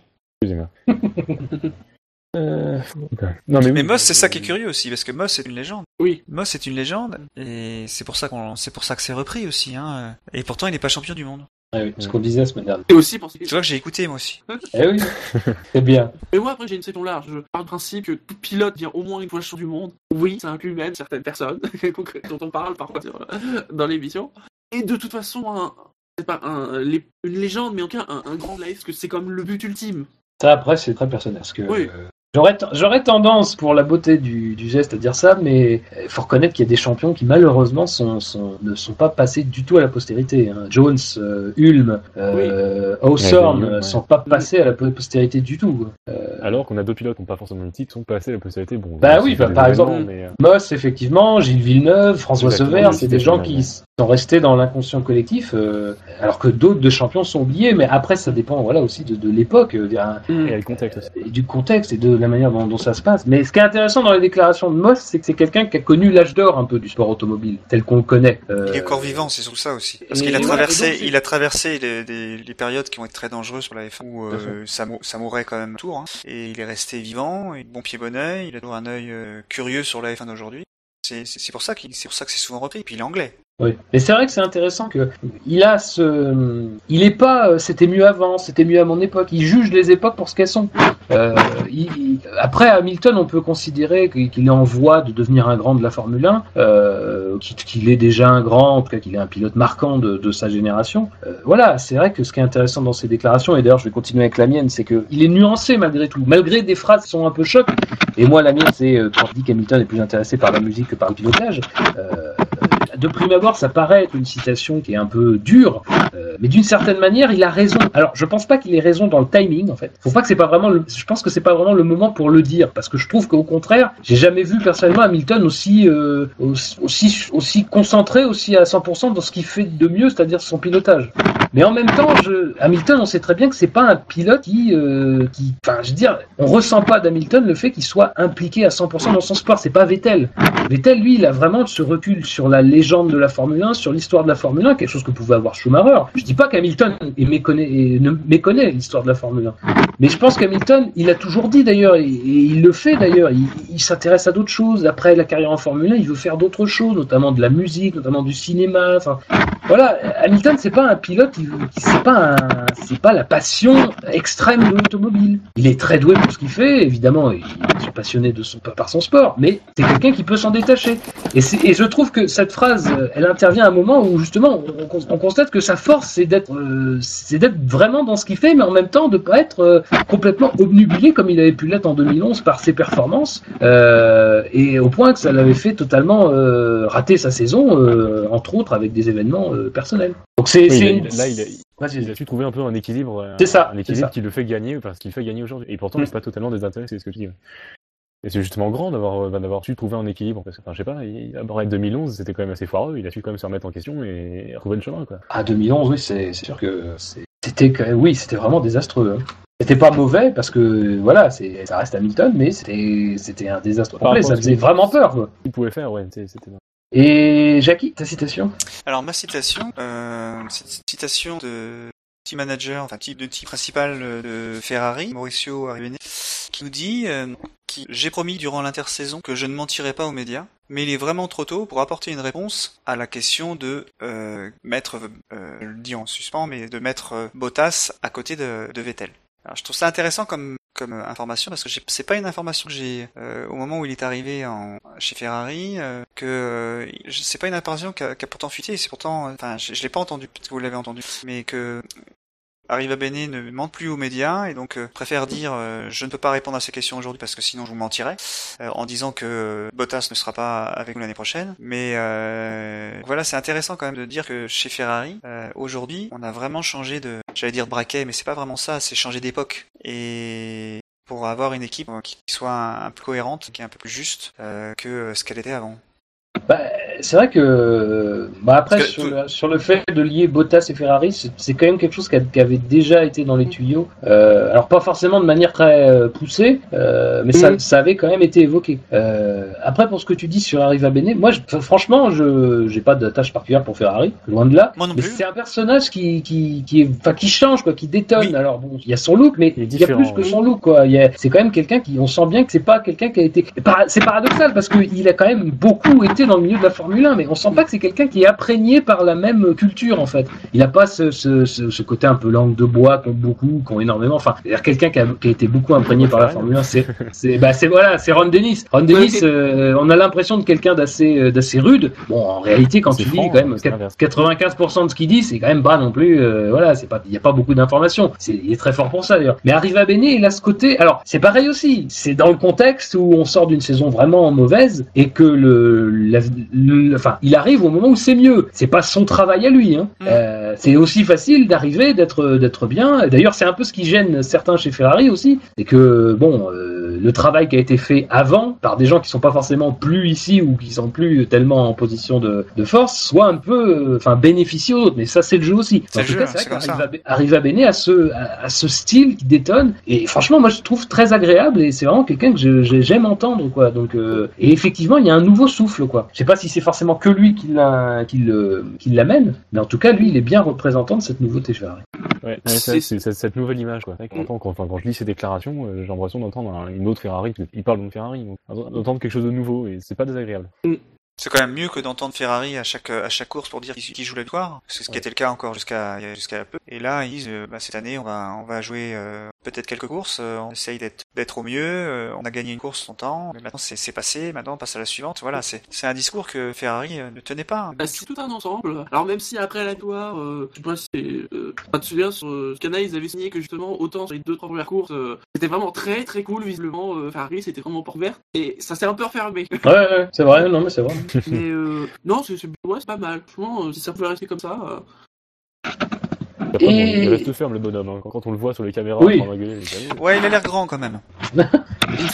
J'ai hâte de le voir marcher pieds nus. Et ce que j'aime pas, par contre, qui est, qui revenu, ça, qui- qu'on avait, ça faisait longtemps qu'on n'avait pas vu ça, c'est de voir des, des gens qui cachent les voitures. Euh, ah, bah, en fait, on, on le voyait plus hein, depuis un moment quand même. On le voyait quand Montagny, euh, définit, hein, non, non, mais par exemple, je- quand on, on voyait Montagny qui montre quelque chose, bon d'accord, là on prend qu'ils veulent pas montrer. Mais quand ils changent euh, l'aileron avant ou qu'ils modifient quelque chose au niveau de l'aileron avant, qu'il y ait six mécaniciens qui soient devant pour cacher, ça ça faisait longtemps qu'on n'avait pas vu ça.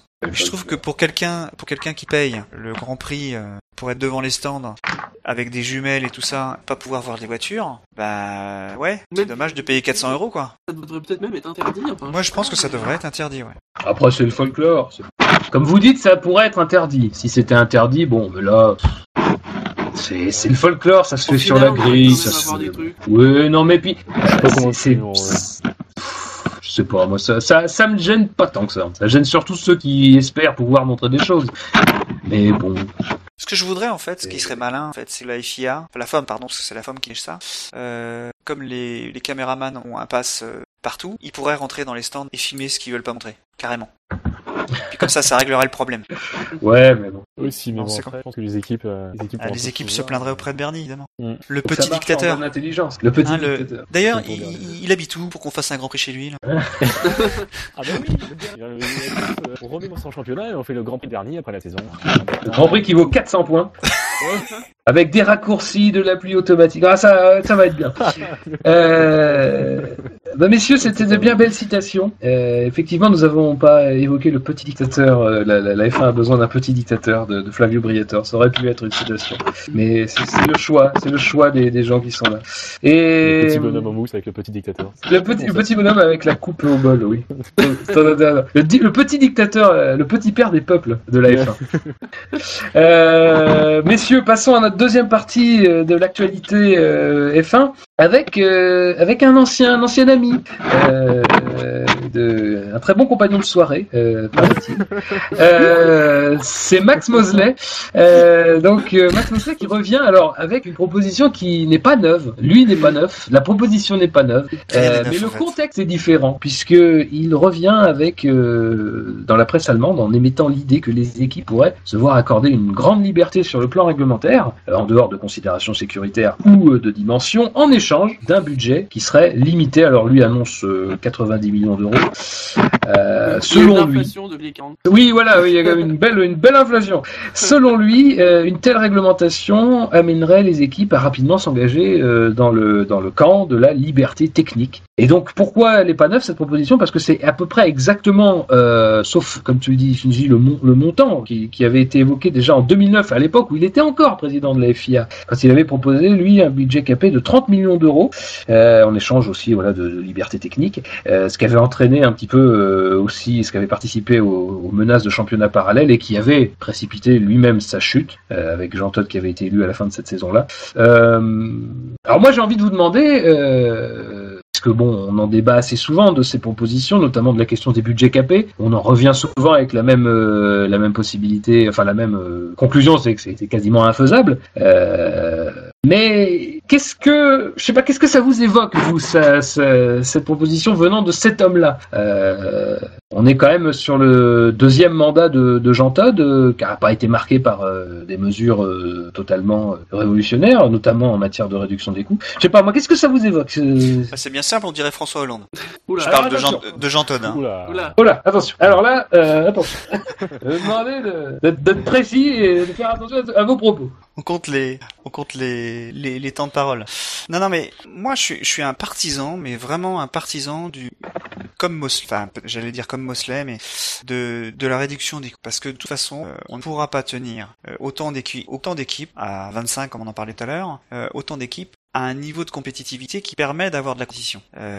Si je prends un exemple simple, si une équipe se casse la gueule, se, se loupe sur sa saison, par exemple, comme c'est arrivé euh, bien des fois, ils décident, comme c'est arrivé par exemple Red Bull, ils décident de faire une deuxième voiture, une version B. On dit pas que c'est une version B, mais c'est une version B. Et on achète finalement le retard qu'on avait en, euh, mettant bah, beaucoup d'argent dans une nouvelle voiture et euh, faire que bah, ils ont gagné 9 courses sur 9 sitôt que la voiture a été mise en, circulation. voilà, moi c'est ça qui c'est ça qui me gêne, c'est d'acheter le c'est-à-dire qu'au départ, normalement la Formule 1 c'est de la c'est un règlement technique identique pour tout, et temps pour y réfléchir. Et une fois qu'il y a réfléchi doit faire euh, faire les courses, montrer que tu as été suffisamment intelligent, tu as dépensé l'argent intelligemment pour pouvoir avoir une voiture compétitive fiable, tout, tout ce qu'on peut avoir, tout ce qu'on peut espérer.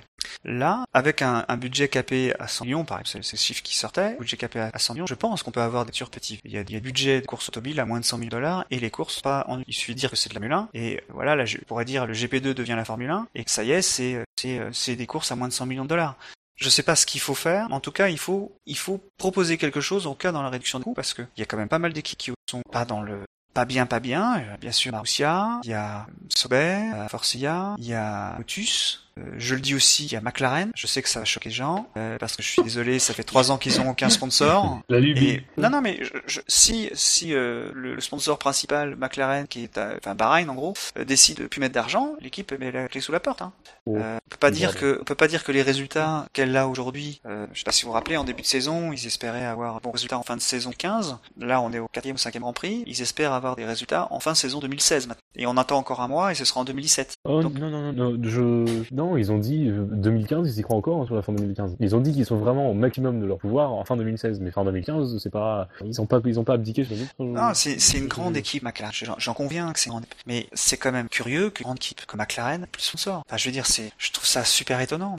McLaren, une grande équipe, mais après on a aussi une réalité économique qui a entre guillemets changé. L'époque des grands sponsors euh, a un peu changé. On voit des équipes maintenant qui bradent pour avoir des grands sponsors. Et McLaren a décidé de pas brader. Ils restent sur un modèle ancien de grande équipe. Ils ont pas, ils ont pas vraiment remis en question et je pense que c'est pour ça qu'aujourd'hui ils n'ont pas de, grands sponsors.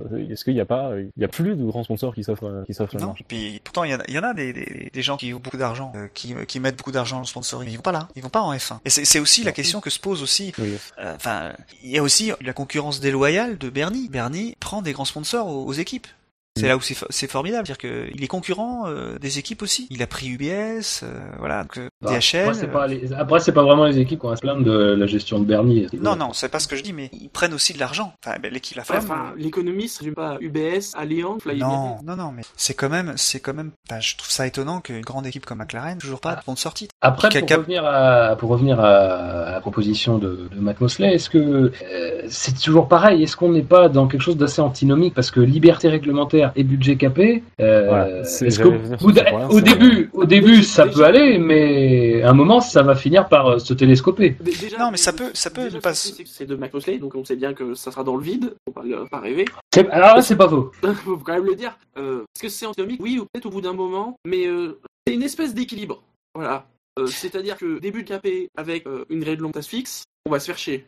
Voilà. Euh, et certains vont dire, mais on se fait déjà. Bah oui, mais sauf que là, sera encore plus lent. Hein. Euh, mais tu le verras pas, ça. Honnêtement, tu le verras pas. Là, bah non, bah, tu, tu, bah, je suis pas d'accord parce que tu vois, le, en, dans le WEC, les LMP2, les voitures doivent pas faire plus de 450 000 euros. Et en dehors du LMP1 qui était euh, libre hein, en termes de budget, mmh. euh, le, la course était très intéressante. En LMP2, ça bataillait quand même sévère. Hein. C'est, ça, ça tournait très très vite. Et pourtant, c'est des voitures qui euh, qui sont à 450 000 euros. Mais elles sont Là, on parle du WEC. La F1, on peut dire veut plein de gens le disent, ils, disent qu'ils sont chiés. Bon, si on met un règlement libre, bien évidemment, si on ne met pas un budget capé, bah, ah, euh, autant faire la course à trois, quoi. Ouais. Donc après, on peut après aussi, discuter à quel niveau, mais euh, c'est peu pendant des quoi? C'est aussi un peu. Et puis il y a de la liberté, ouais, exactement. Je dis 400 000 euros, mais il y a de la liberté. Les moteurs différents, par exemple. Mmh. Mais après, en, F1, une liberté technique, un budget capé, euh, il suffit que je sais pas, ils, prennent une direction technique, ne marche pas. par exemple, tout, c'est bon, c'est fini, les, saisons elle est pliée, on a pire qu'aujourd'hui, quoi. Ouais, genre par exemple les moteurs. Tu te trompé dans ton moteur, c'est bon pour 300. Ouais, voilà, ou même Lotus en. Comme c'est le cas aujourd'hui. C'est ça, quoi. Après, Mais- donc, pour revenir au au WEC, c'est Donc vrai ça que- ne changerait rien par rapport à aujourd'hui. C'est ça. Et c'est vrai qu'au WEC, au- aujourd'hui, enfin, quand, quand j'ai- je- le, le règlement était assez libre, assez souple, mais je suis encore aujourd'hui surpris quand je regarde des courses de voir à quel point ils sont proches les uns des autres. Ah oui. Bon, après, les constructeurs, c'est des constructeurs, c'est tous des constructeurs, donc il n'y a pas de, bon, à part les MP1, euh, euh, le, le type by Colest, qu'on salue d'ailleurs, coucou euh, Colin. Euh, Mhm. Pas fait beaucoup de tours là. non, non, mais on a, des, on a aussi des constructeurs, donc il y a aussi un budget, ils apportent, on sait pas combien euh, dépensent Audi, des, des Porsche, des, des, des dépenses Toyota, ni des combien dépensent Nissan. Euh, En Formule 1, on a que plus que deux constructeurs, Ferrari et Mercedes, on a pas mal d'équipes indépendantes, donc, euh, ouais, je sais pas. Mais ça peut, mitigé, ça peut aussi donner le même tag WEC, hein. Aussi, C'est-à-dire ouais, des, non, c'est- c'est-à-dire des, des équipes qui ont des solutions différentes, mais relativement proches, parce que comme justement ils sont limités par le G, Mhm. ils pourront pas non plus faire n'importe quoi. Moi, ce qui me gêne en fait Ah dans cette position, c'est que le... c'est la même proposition que Max, avec laquelle Max Mosley s'est fait dégager de la forme de, de la FIA. Il propose la même chose et il s'était fait dégager notamment parce que quand il parlait de budgété, les équipes d'abord pas d'accord que les- il y ait des experts tables à rentrer dans leur dans leur tablier. Ferrari, euh, les- la Scuderia Ferrari et Ferrari constructeur n'a pas de budget, enfin de tablier séparé. Donc c'est-à-dire que s'il va chez Ferrari, tu vois, tu vois aussi des voitures de non? A- C'est ça le aussi- truc, cas là, les... parce qu'il y a Ferrari, mais on peut aussi évoquer Mercedes, des comme ça, par Oui, exemple. voilà. Mais Mercedes, il faut- c'est une, équipe à part, Oui, pense. non, hein. euh, enfin, en effet. Tu crées- tu une entité spéciale. Ouais, mais il y a- voilà, il y a une entité spéciale. Voilà, euh, comme c'est capé, désormais, ben, c'est bien clairement Moi, je veux bien qu'il y ait une proposition comme ça, dire voilà, on a autorise plus de liberté pour ceux qui dépensent que 100 dollars. Il faut que tu me dises, Max, comment tu surveilles qu'on a que 100 millions de dollars? Parce que tant que... Donc, on arrive toujours au même problème? Toujours. Exactement. C'est toujours le même problème. On se prend la que queue, quoi, il y a toujours. un- Dans, le- dans, dans l'idée, pourquoi pas Le problème, c'est que contrôler euh, le, GKP, c'est impossible à l'heure Non, actuelle. c'est c'est pas impossible. Je pense qu'il y, a- il y a des solutions. C'est faisable, Mais mais c'est- pas des- pas solutions que les équipes veulent, effectivement. Enfin, on serait dans un championnat où tout le monde serait euh, ouais ok il faut améliorer les choses euh, pourquoi pas mais là euh, c'est pas vraiment l'esprit qu'on a actuellement en Formule 1 et euh, je le vois pas changer donc Non, mais tu, tu enlèves deux équipes l'année prochaine, euh, la donne change, tout simplement. les troisième voitures non. Et puis, et puis, il y a quand même quelque chose aussi qui, qui est très, euh, très intéressant, c'est au niveau du vocabulaire. Alors Max Mosley lui parle de budget capé, c'est une chose, mais euh, actuellement, du côté de, l'organe réglement, réglementaire de la FIA, on parle plutôt de, de contrôle des coûts, ce qui déjà apparaît plus réaliste. Et faut pas oublier aussi que, et c'est aussi intéressant parce qu'il y a un contexte, c'est celui d'abord un. Je suis pas certain qu'il parle de contrôle des coûts, mais il parle de Ah, contenir les coûts. plutôt réduction des coûts que, que Ouais, budget c'est- capé. C'est contenir les coûts plutôt, euh, les réductions des coûts. Ouais. Mais c'est pas un Bah, contrôle. c'est- la question des coûts, c'est-à-dire c'est la question de ce sur quoi on peut vraiment agir, même si on peut pas le faire non plus énormément. Oui, mais il les contrôle pas. c'est des... Il les contrôle il pas. contrôle Tu vois ce que je veux dire Il les contrôle de manière indirecte, euh, en, les- en- en posant une limite, en, en actionnant des leviers, évidemment, Oui. qu'ils les contrôlent pas de manière, mais parce qu'ils en ont pas le pouvoir déjà. Voilà, ouais. Et puis, donc il y a le contexte qu'on sait, c'est-à-dire que la FIA a perdu, a perdu du terrain, euh, mais il y a aussi un autre contexte, et on l'a un peu évoqué la semaine dernière, c'est aussi le cas que mine de rien sur la FIA pèse une, il y a une épée de Damoclès au-dessus de la tête qui est celui d'une possi- d'une possible action devant, devant les instances européennes. Et mine de rien, dans tout ce contexte un peu de, voilà, de, volonté de, rationaliser la Formule 1, c'est quelque chose qui est un moyen de pression, s'il en fallait un autre, euh, des équipes sur la FIA. La FIA qui, euh, qui a entre les mains, euh, en tout cas, qui a, qui a normalement entre les mains les destinées de ce genre de discussion. Donc bon, on est bien d'accord pour dire, c'était juste un prétexte un peu au débat, mais on est bien d'accord pour dire que le budget capé, de toute façon, c'est quand même, quand même quelque chose aujourd'hui qui, qui paraît impossible, qui paraît infaisable, et même si c'était possible, ce serait pas forcément quelque chose qui pourrait se contrôler de manière euh, totalement satisfaisante. La réduction des coûts, on voit bien aussi que ça n'avance pas non plus. Euh, alors en plus, envisager à côté de ça une- la question de la liberté technique des écuries, c'est c'est quand même aller euh, sur un chemin qui me semble euh, Bah, tu peux aller sur la liberté technique si tu es capable de vérifier que Oui. ne dépense Mmh. pas. Bah Ouais. voilà, mais donc Voilà. c'est ça. Voilà. C'est que c'est quand on met la charrue avant les bœufs. Ou alors on met, on met euh, les bœufs, enfin bon bref, on, on fait un peu n'importe quoi. Euh, mais Un bon, des premiers trucs qu'il faudrait faire avant de faire ça, c'est de diffuser, publier, on va dire, les, les comptes des équipes. De savoir, Euh, voilà, en, en 2015, t'as dépensé Ouais. tant. Bon. Mais tant, tant que t'as pas ça, tu peux pas. Et là, aujourd'hui, c'est pas obligé de, de, de publier les comptes. Oui, voilà. d'ailleurs, les budgets d'équipe, toujours des fourchettes, des Voilà. estimations, rarement tous les chiffres. Eh bien messieurs, c'est encore une fois une page que l'on referme, que l'on réouvrira certainement, que l'on raturera tout le temps. Il y a des chances. euh, sans jamais avancer d'un pouce. C'est quand même le constat, constat terrible de ces discussions, c'est que Oui. il y a toujours les mêmes propositions et il y a toujours les mêmes conclusions. C'est non, terrible. mais si on veut arriver aux deux heures, il suffit qu'on mette un petit peu de réduction des coûts et hop, on fait une demi-heure directe. Mais Un jour on y arrivera. oui, un peu de- Un jour on y arrivera, soyez confiants mes amis, soyez confiants. Euh, alors maintenant on va parler euh, d'une écurie en difficulté, euh, nous dirait Jackie, sans doute une écurie proche de la clé sous la porte. Allons parler de McLaren, Jackie. Et notamment euh, en difficulté peut-être parce que. J'ai pas dit la Alonso clé sous la porte. Si, euh, non mais Jackie, Jackie, écoute. Maintenant, il faut que tu assumes tes propos. Le contrat d'Alonso grève cette écurie qui n'a plus aucun fond. Ils ont Euh, tellement de thunes que la voiture ne brillera même. Là, voilà, non mais c'est ça, c'est qu'il y a deux informations sur, sur McLaren. Et ça, euh, ça, ça nous vient donc d'abord de Ron Dennis, euh, qui, qui a pignon sur rue, euh, sur le site officiel de la Formule 1, qui a indiqué que Fernando Alonso disposait d'un contrat de trois ans. Alors en disant sans option, sous-entendant sans option qu'il autoriserait à quitter l'écurie si un baquet plus attractif était libre. Euh, donc ça, c'est la première information. Euh, la deuxième information, c'est cette livrée. Mais d'abord, je vais vous demander de réagir sur ces trois ans sans option. Euh, alors, qu'est-ce que ça vous, qu'est-ce que ça vous évoque tout ça? Alors, ça, devient rare parce que là, on l'a dit ici que le, format classique, c'est 2-1. hein. Oui. C'est- pas banal. Là, c'est 3 plus 0 apparemment. Voilà, c'est 3 plus 0. mais en même temps, comme on l'a aussi souvent dit dans le SAV, on sait ce que vaut un contrat en F1. Ouais, Oui. c'est vrai. Mais ceci dit, dans le contexte où euh, Alonso s'est quand même fait dégager de Ferrari euh, la fin de l'année dernière, il avait pas vraiment. Oh, il va chercher aussi. Mais souviens-toi, en fin d'année, on attendait l'annonce, l'annonce, l'annonce, et on disait que bah, justement, euh, ils annonçaient pas parce que c'était pas clé, parce qu'un des points d'achoppement que Pour savoir qui a les Alonso, il voulait une possibilité de partir au bout d'un an, Mais le temps, le temps jouait pour McLaren. et Je que pense que. Valérian est très ferme sur ce point-là. Moi, je pense que c'est possible, mais de toute façon, euh, je vois mal Alonso ne pas pouvoir partir s'il a envie de partir. Souvenez-vous, en Il 2007, rachètera il est parti, il avait un contrat de deux ans, il n'y avait pas d'option pour sortir, il est quand même sorti. Donc voilà. Moi, je, je- même si c'est vrai, c'est probablement vrai, je pense, parce qu'Alonso n'avait pas vraiment moyen de pression pour, pour obtenir et un bon contrat financier et des options pour sortir. euh, je pense que rien ne l'empêchera de sortir, quoi. Après, Oui. euh, je pense qu'en effet, en cas, la première année, c'est bien verrouillé. Pour quand même, il reste au moins deux ans. Mais c'est une la déclaration, je pense, pour eux. Ouais, c'est vrai, mais je pense que c'est une déclaration pour les futurs sponsors. Le sponsor titre que Ouais, Ron Dennis, euh, ouais. Voilà, Au moins, vous pouvez compter sur Alonso. Oui, si on peut le voir comme ça. Mais bon, après, euh, ouais, je, je, suis du même- je suis du même avis que Jackie. Euh, Moi, je lui crois, mais bon, il y aura aussi des portes de sortie s'il veut, quoi. C'est- Après, très sincèrement, je. Vas-y, vas-y, excuse-moi. Non, non, des portes de sortie, mais ça peut être des portes de sortie comme il se barre définitivement de la Formule 1 et pas, pas continuer chez une autre équipe. Une autre équipe quoi. C'est plus en fait la méfiance, la méfiance que, que je, bah, je- que je qualifierais de classique. Dernier contrat qu'on a, qu'on a vu récemment, qui se sont barrés. euh. Mais le Grand Denis indique un, un nombre fixe et que c'est pas un- ce qu'ils appellent un, un multi-air euh, deal. Ça, ouais, je sais pas. Mais Attendons la réaction d'Alonso. En conférence de presse jeudi, il est probable qu'ils disent le contraire. Oui, c'est S'il s'il se souvient?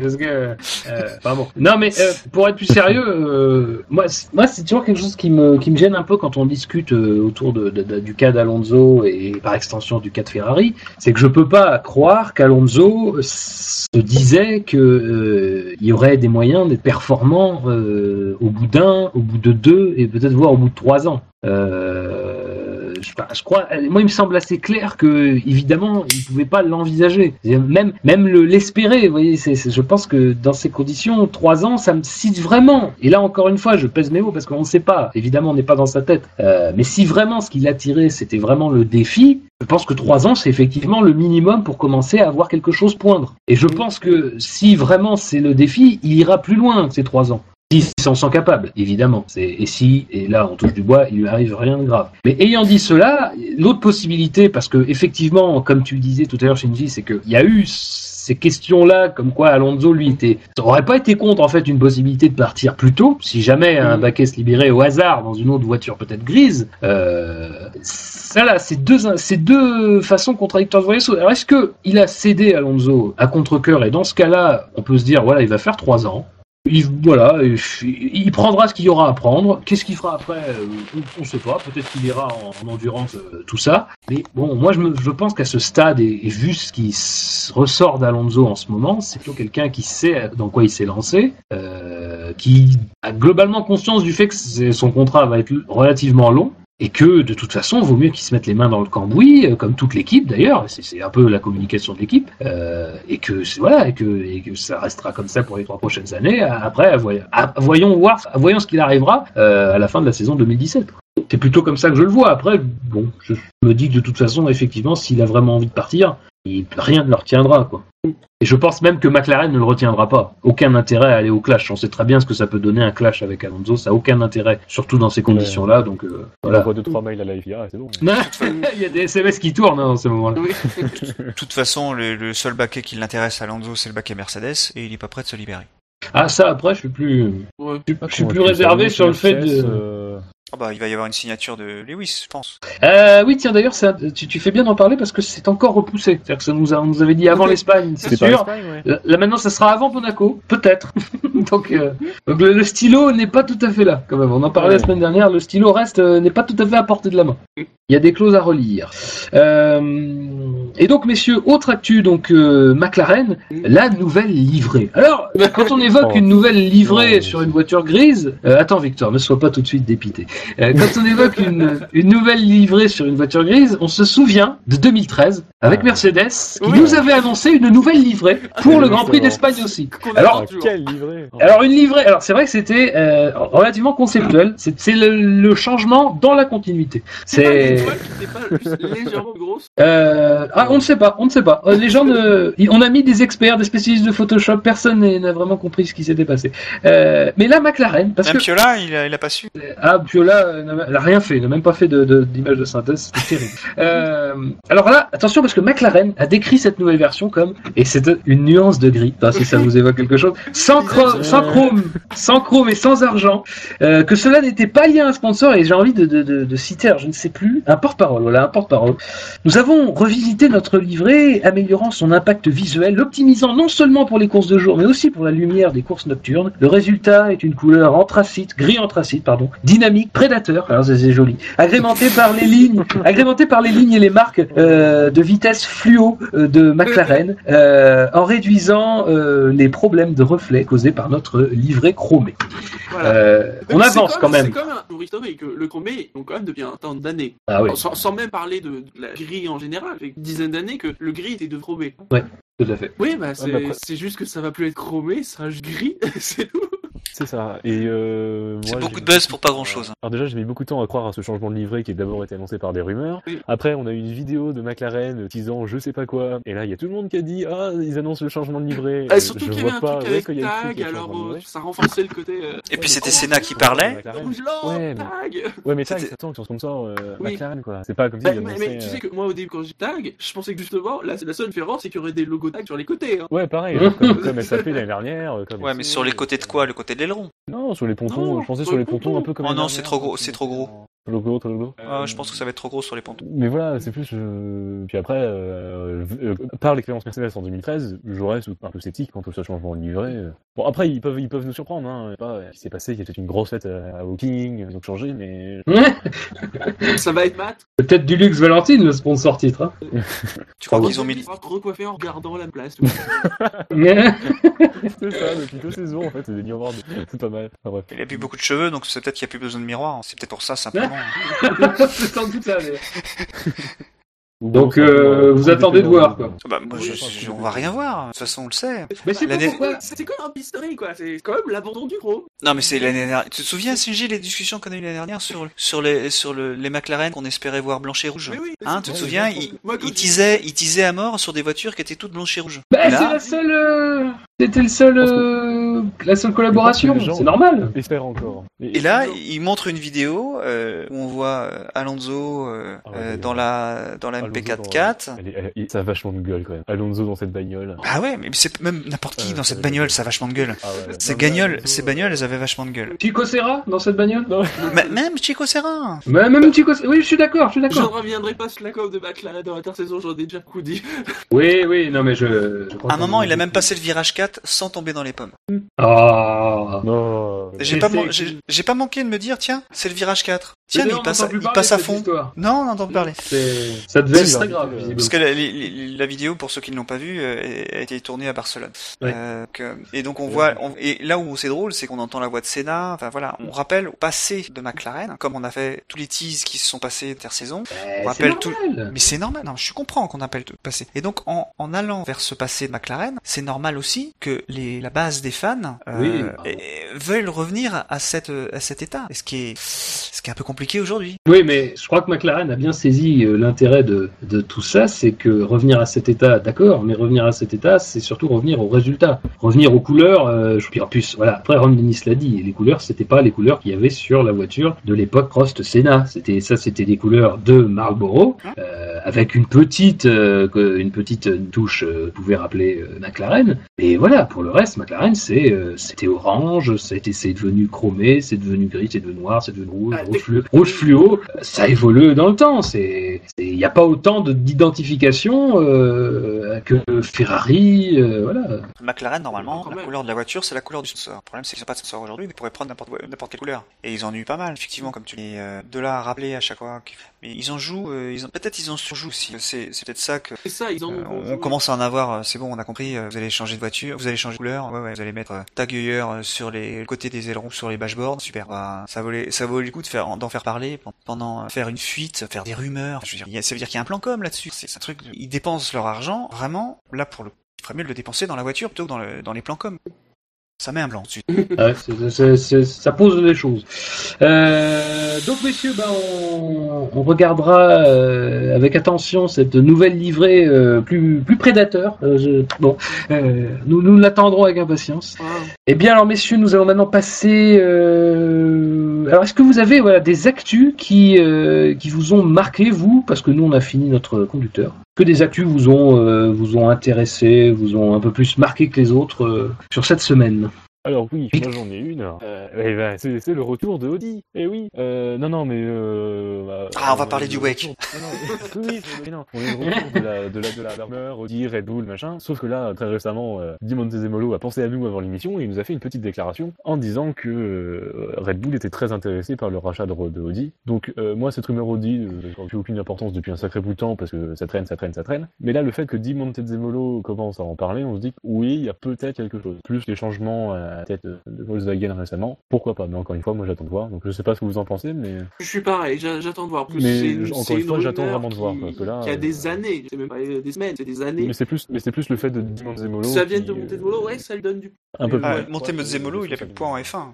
Aussi, mais il en avait dans, dans, dans des discussions, euh, des discussions des groupes stratégiques. Voilà, ouais, c'est. C'est plus ça, mais après c'est une toute petite parenthèse et j'attends de voir. euh, Mais ce qui est, ce qui est intéressant avec... euh, moi, je suis d'accord sur le fait que c'est quelque chose qu'on entend souvent euh, et qui se raye jamais et que ce sont des choses auxquelles euh, Volkswagen coupe court assez rapidement. D'ailleurs, il y a eu plus ou moins ce type de déclaration, parce qu'on l'avait déjà évoqué la semaine dernière, suite aux informations qui étaient parues... euh, Ouais, ils ont republié, hein. ils ont dit euh, nous n'allons pas en F1. Lundi dernier, oui. Après, euh, ce qui est un peu plus, euh, alors après chacun choisit le mot qui est un peu plus encourageant, qui est un peu plus, euh, disons, différent, c'est qu'on a quand même une multiplication de, de, de, de sources relativement fiables quand même. C'est pas, c'est pas l'information qui sort un peu de nulle part, qui est reprise parce que les, parce que c'est quelque chose qui fait vendre. Et évidemment que parler d'Audi en Formule 1, c'est quelque chose qui fait du clic, quelque chose qui intéresse. Et malgré tout, il y a des points qui laissent à penser que c'est quelque chose qui est envisagé. Encore une fois, la question c'est pas de dire c'est acté, ils vont revenir. Mais il y a des points, il y a des verrous qui semblent sauter. Après, des verrous qui sautent, ça veut pas dire qu'on ouvre les portes. Ça veut On- juste dire que les verrous sautent. On est à un stade où si ça se fait, ça ne sera plus une surprise. Voilà, c'est exactement Voilà. ça. C'est exactement ça. Il y a des éléments qui disent que. Et euh, moi, je trouve que c'est quand même autre, autrement plus intéressant euh, à voir euh, que euh, ce qu'on a eu auparavant. Et surtout qu'il faut voilà ajouter aussi le contexte sportif, qui est un. D'un côté, on a en Formule 1 quand même Mercedes qui est le concurrent, euh, qui est l'autre marque, euh, l'autre marque allemande de prestige, qui est réussi en Formule 1. Et c'est quand même quelque chose qui est notable. Et de l'autre côté, en endurance, c'est quand même la discipline de prédilection d'Audi, euh, en tout cas du groupe Volkswagen, on a quand même aussi euh, un cas dans lequel on se marche sur les pieds, même si, encore une fois, on reste performant. Mais on, enfin, moi, je considère que c'est quand même étonnant que la même marque engage deux équipes dans la même catégorie euh, en... Avec euh, deux architectures différentes. On a Voilà. fait la comparaison avec un. Peugeot aussi, le mais pas mieux des années. hein. Voilà, c'est ça. Donc, il y a des éléments. Après, encore une fois, c'est pas, ça veut pas dire grand-chose tant qu'on n'a c'est pas... vrai euh, qu'une histoire d'Audi, alors au Mans, bon, quelque chose de gagné au Mans, chose, mais ça fait plus rêver. Non, je crois que de toute façon, là, cette année, je pense pas que ça va gagner au Mans. Oh si, on moi Audi, verra, on verra, mais Bah, T'as vu les différences de VMAX? Ouais, c'est vrai que Porsche. Et au Mans, au Mans, c'est 4 lignes droites à 300. Ouais. Euh, non, ça va pas le faire. hein. Mais bon, après, est-ce que Audi en F1, ça vous fait rêver, vous? Moi, personnellement, euh, c'est pas quelque chose qui, qui me fait rêver. Ça sera peut-être pas Audi. Hein. c'est pour- Pas Audi, mais peut-être une, une de, ses sous-marques, pas quoi. Mais je... Bugatti, ça sera intéressant, parce qu'il y, y a une histoire derrière. Mhm. Ouais, Ce qui est rigolo avec Audi, c'est qu'ils sont, ils sont arrivés au y a un moment, ils sont arrivés classiquement avec un moteur essence. Ils ont changé leur cation pour, pour promouvoir le moteur diesel. On voit mal Audi dans le texte aujourd'hui où diesel a pas vraiment presse, euh, arriver en F1 avec un moteur diesel, tu vois. Aujourd'hui, ils sont, ils sont vraiment tagués moteur diesel. Euh, alors Porsche est resté moteur essence, enfin, dans l'image en tout cas. Donc je, Non, mais n'oublie pas qu'ils font aussi euh, la de leur e-tron, qui n'est pas une hybride, mais de l'électrique. euh, le côté hybridation, qui pourrait. la aussi- c'est une hybride. Ça, c'est une hybride, d'accord. C'est une hybride rechargeable. Euh, mais voilà, il pourrait y avoir. Ça, ça pourrait être quelque chose comme ça d'ailleurs. S'ils allaient en F1, peut-être que la, la, la voiture s'appellerait une Tron, je sais pas quoi, une e-tron F1 ou. Ouais, comme la Mercedes, ça, ça s'appelle hybride, mais je, je, c'est, moi j'avais écrit, euh, j'ai commencé une histoire, euh, la F1 en 17, prospective, et euh, donc je l'ai commencé à l'écrire comme ça, et ça fait, et c'était, c'était déjà Audi que je m'étais arrivé en F1. C'est-à-dire que C'est- dans le euh, bah mais non, on pense pas à Porsche, plus Porsche. Bah le oui. scénario, on le met, on le met au Mans. donc. Porsche a plus d'histoire au moins. Mais ils ont aussi. Et ils ont aussi une histoire avec F1, la F1, c'est vrai. En tant que motoriste. Mais pas en tant que constructeur. Ils ont quand même vrai une écurie. Oui, non, surtout en tant motoriste. Euh, ils ont pas, ils ont eu une écurie Porsche Oui. oui. Ah, je sais. Ça n'a pas été très marquant, on est bien d'accord. Après, il y a quoi? Il pourrait y avoir Volkswagen? Ah, Volkswagen déjà à présent. Ah, il Coda, pourrait y avoir pas mal de constructeurs parce qu'il y a pas, pas mal d'auteurs chez Volkswagen. Il pourrait y avoir une Oui, est longue, mais est- il n'y a pas 50 Seat, non. Skoda, Bentley, MAN, Ducati, Porsche. Ouais, ouais, non, mais c'est sûr, il y a pas- Lamborghini, euh, j'ai pas tout cité parce que j'ai cité les, les plus insolites. Donc ouais. Audi, peut-être Voir oui, Skoda débarquer, je sais pourquoi pas. Rolls-Royce, ça appartient pas- non. Mon propre, Rolls, ça appartient pas à... pas BM. Ah. C'est ta BM. J'ai un doute. Hein. Non, non, Rolls n'est pas, n'est pas le Volkswagen. Très bien, messieurs, on va euh, avancer sur. euh, Est-ce que vous avez d'autres actus du coup? Je sais Bon. que on a évoqué donc euh, As qui fait un peu parler. Euh, notamment, il y a eu une- un article assez long qui a été consacré sur Autosport, alors la version payante d'Autosport, euh, si vous lisez sur Internet. Euh, mais en gros, alors. Beaucoup de choses sont évoquées, bien sûr, le- le- le- l'engagement en Formule 1, la manière dont ça se fait, tout ça. Euh, un peu plus concrètement, en tout cas, il y a quelque chose qui a été euh, indiqué, c'est à peu près le moment où le choix des pilotes serait arrêté. Euh, et là, je crois que c'est Gunther Steiner qui, a, qui sera le directeur de l'écurie, euh, qui a, enfin, qui est le directeur de l'écurie, qui a évoqué le fait que les, les, les pilotes pourraient être choisis, voilà, autour de septembre, après septembre euh, de, de cette année. Euh, et ce qui est intéressant de signaler, voilà, c'est qu'il n'y a vraiment pas de piste, quoi. Il, il lance pas vraiment de piste. Il dit qu'ils sont en discussion avec beaucoup de gens, euh, avec les gens, avec les gens disponibles. Euh, alors évidemment, Barrichello, on évoque Barrichello, Barrichello, évidemment. évidemment, Barrichello qui a été le premier, même avant même la création de l'écurie. Oui. De toute façon, Barrichello envoie ses CV à tout le monde. Si c'est- mais ce, ce tout le monde crée une écurie de Formule 1, ça l'arrange. Mais après, là, normalement, vous avez reçu avec euh, vos, d'ailleurs, avec la déclaration d'impôt, le CV de Barrichello, je. Euh, voilà. Euh, mais bon, euh, non, mais euh, il y a toujours les noms qui sont un peu évoqués par euh, Van der Gaard doit pas être dedans. par association. Bah, à mon avis, Van der Gaard peut, peut, peut tenter. Mais non, parce qu'il est vrai. grillé, il est pris, il est grillé auprès de, de la FOM. Parce Ah, qu'apparemment le dédit, euh, le dédit a été payé, le dédit de Sauber a été payé par Bernie. Ah. Ah, Ou aurait je- été. Parce Ce sont des- de lui, je pense. Enfin, bon. Oui, on parlait de lui pour maintenant, mais lui ne parlait pas de Manor. Euh, donc voilà. Mais euh, donc il y a toujours les noms qui sont évoqués. Évidemment, on a Rossi qui est le seul Américain proche de la Formule 1.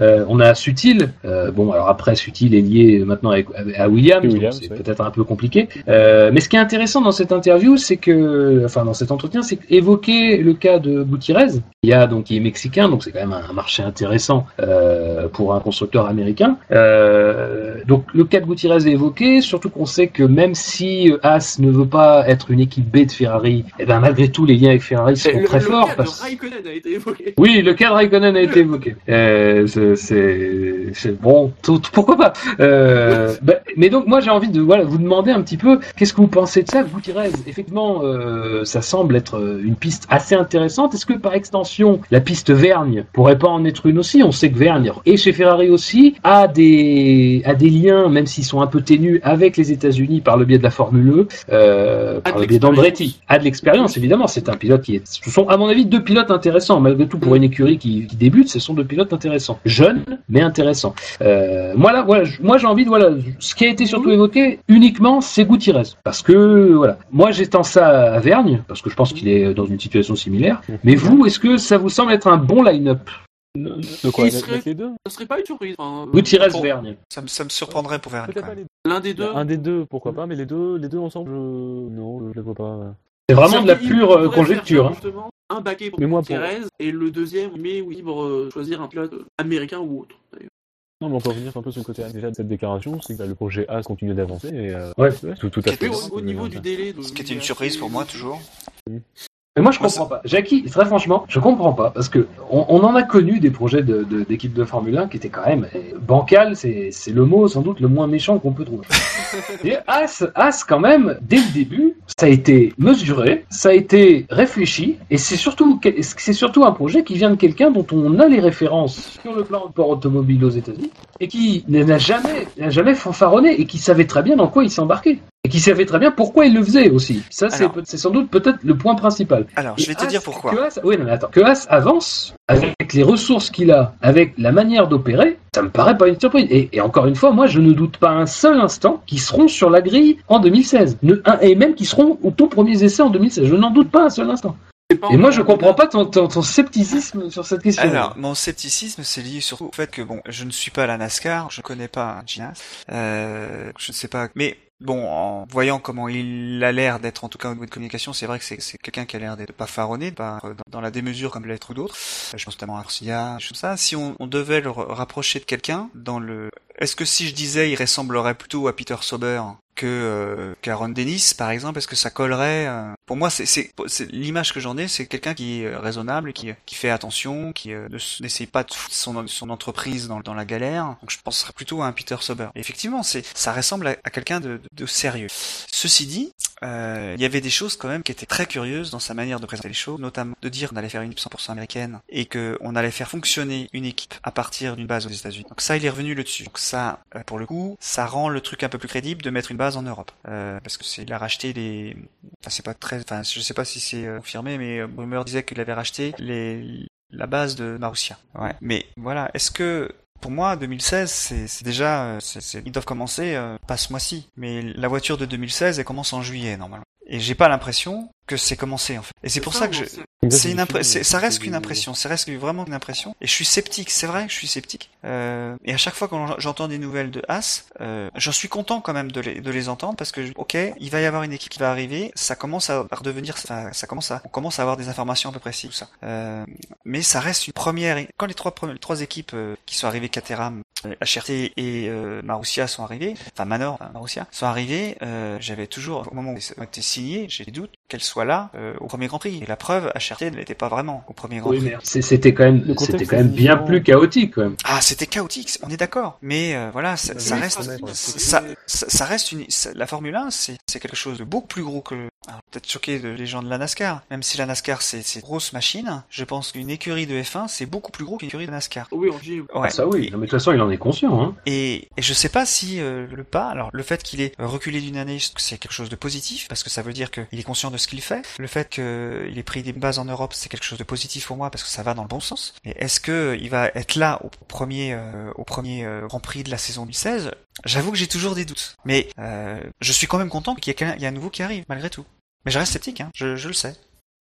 Rendez-vous euh, en Australie.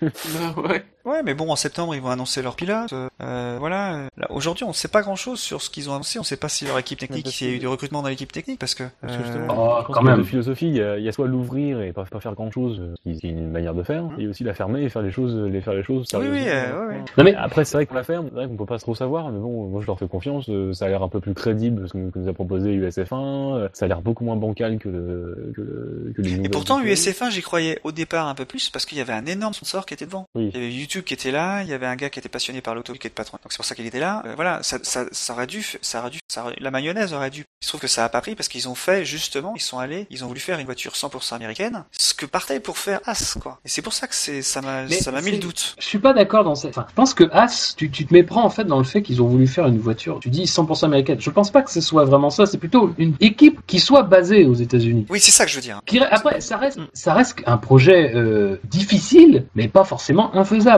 Mais à la limite, moi, c'est pas là-dessus, parce que sur ça, bon, peut-être qu'au début, il avait cette, cette intention-là, peut-être qu'il, voilà, on lui a dit, ça va pas être possible. Il faut avoir une base en Europe parce que c'est là que tout se fait, c'est là qu'il y en aura plus de facilité. Voilà. C'est là que tu vas recruter du monde. voilà, et c'est des interrogations qu'il a eues et qu'il a d'ailleurs. tout- Enfin, c'est quelqu'un de, c'est quelqu'un de pragmatique. C'est- aussi la mentalité d'un d'un patron euh, américain. C'est du pragmatisme. Voilà, on va pas on va pas faire des choses parce qu'on a envie de les faire. Voilà, c'est pas un caractère. c'est pragmatique. Mais ce que je vois moi, parce que toi tu cites les écuries qui sont arrivées en 2010, mais justement on en parlait tout à l'heure, les écuries arrivées en 2010, elles sont arrivées avec qui? Comme partenaire Avec Cosworth. Cosworth c'est rien, c'est rien, c'est rien Cosworth aujourd'hui. C'est rien du tout. Ça représente rien, c'était pas bon et ce n'est pas bon, c'est toujours pas bon. Donc quand on parle de Cosworth, ça nous fait toujours rigoler. Mais là, As, il a tout de suite, et c'est ça aussi, c'est l'intérêt d'avoir un vrai appel d'offres et pas un appel d'offres faussé comme en 2010, c'est qu'il a pu choisir son partenaire et il a pris Ferrari. Et Ferrari, au niveau du soutien, au niveau de la logistique, c'est quand même autre chose. Alors peut-être qu'il, voilà, quand il dit on veut pas être une équipe B de Ferrari, c'est qu'il sait très bien qu'il faudra de toute façon qu'il y ait des concessions à faire à Ferrari. Et c'est logique aussi. C'est-à-dire, Ferrari va pas s'impliquer s'il y, a, y a rien au bout, s'il n'y a pas une petite contrepartie au bout. On sait pas exactement quelle nature ça pourra être. On évoque Gutiérrez, c'est, ça peut être si on évoque Gutiérrez,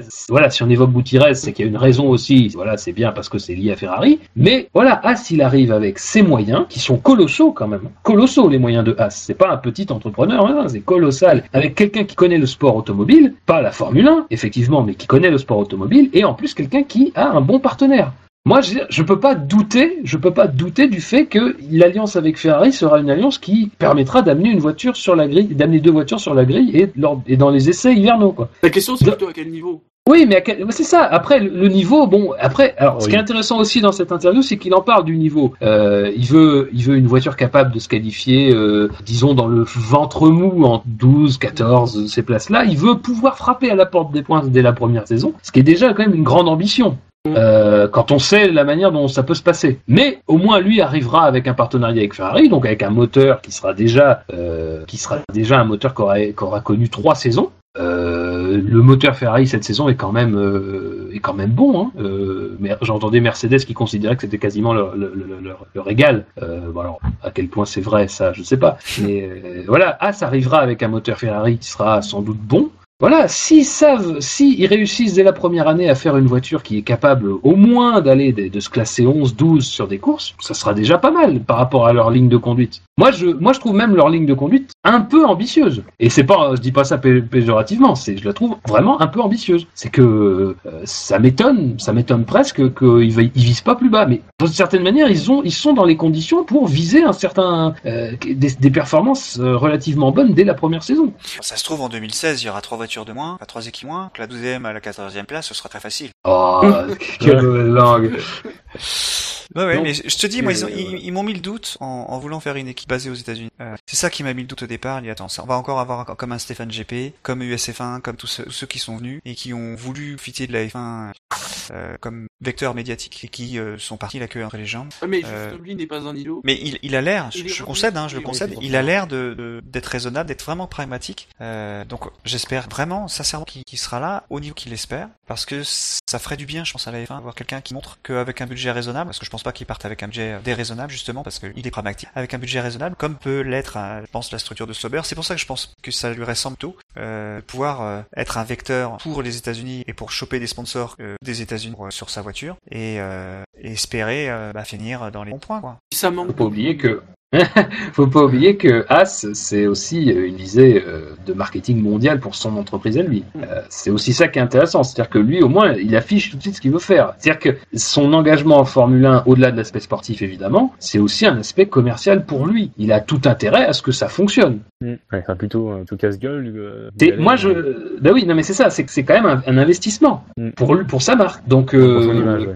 ça fait quand même beaucoup de paramètres qu'il faut. Parce que quand tu, quand tu es quelqu'un qui n'a pas de structure, à part toi-même, hein, Stéphane Grand Prix. la cherté, tu vois, Voilà, non, mais c'est ça. Mais et encore que ça partait sur des structures qui étaient des structures dans des catégories inférieures, mais c'est vrai que c'est des projets qui étaient chaotiques même avant l'apparition la, la, des voitures. Mais là, bon, on sait qui c'est, on sait ce qu'il veut, on sait avec qui il va travailler, on sait les dates. Bon, on sait pas les pilotes. Mais les pilotes, c'est la dernière, c'est le, c'est la, la pointe de la flèche. C'est oui, c'est Enfin voilà. Donc, euh, bah, je pense qu'on a fait un peu le tour des actus euh, périphériques. Euh, de toute façon, si certaines nous ont échappé, euh, elles pourront être évoquées peut-être lors de la prochaine émission, émission d'avant Calif, de manière très très succincte. Parce qu'on a fait bien le tour là quand même. Ouais, ah, je ouais. pense. Ouais, ouais. donc, messieurs, on va passer aux répondeurs, car nous avions une question, si vous vous souvenez, la semaine dernière, qui nous est qui nous est arrivée pendant l'émission de Quentin F1. Quentin, donc, on va écouter sa question.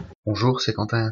Il y a quelque temps, vous avez publié un article sur Frank Underwood et Bernie. Je voudrais savoir si, dans la réalité, ce scénario serait possible, et si oui, qui pourrait prendre le rôle de Frank Underwood. Merci et bonne émission. Euh, donc merci Quentin pour cette question. Euh, on vous rappelle d'ailleurs que vous pouvez nous poser n'importe quelle question, euh, vous le voyez, euh, de nous lancer des débats, nous faire des remarques. Servez-vous du répondeur qui se trouve à droite. euh, du- des, des- des défis, tout à fait. On a, on a, on a eu des défis. Euh, euh, même si la reprise de Devs n'était pas un pari, et pourtant Non, non, non. beaucoup de gens nous ont demandé si c'en était un, euh, si c'était un bisutage.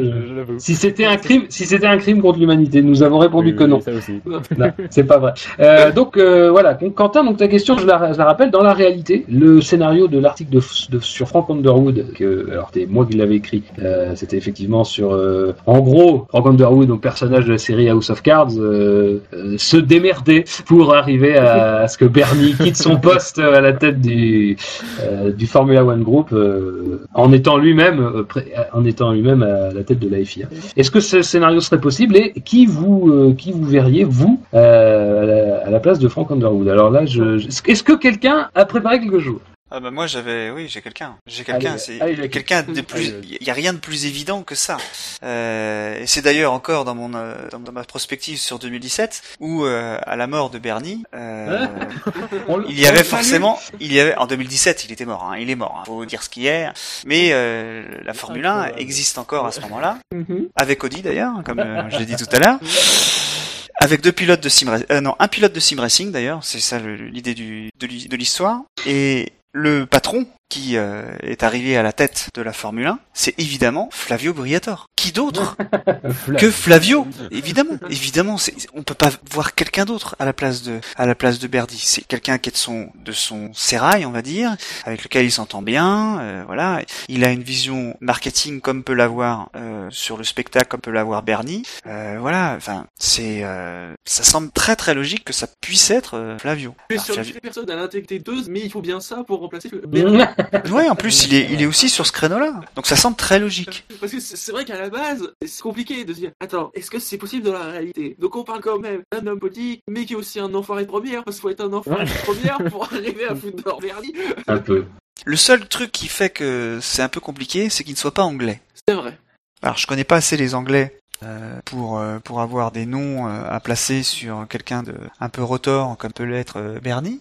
Mais euh, d'ailleurs récemment j'ai cru voir ça aujourd'hui. euh, j'ai vu Bernie Ecclestone dans un, un, un- comment on appelle ça le, le- le déguisement de de l'empereur de, de- dans Star Wars. Et ça collait très bien.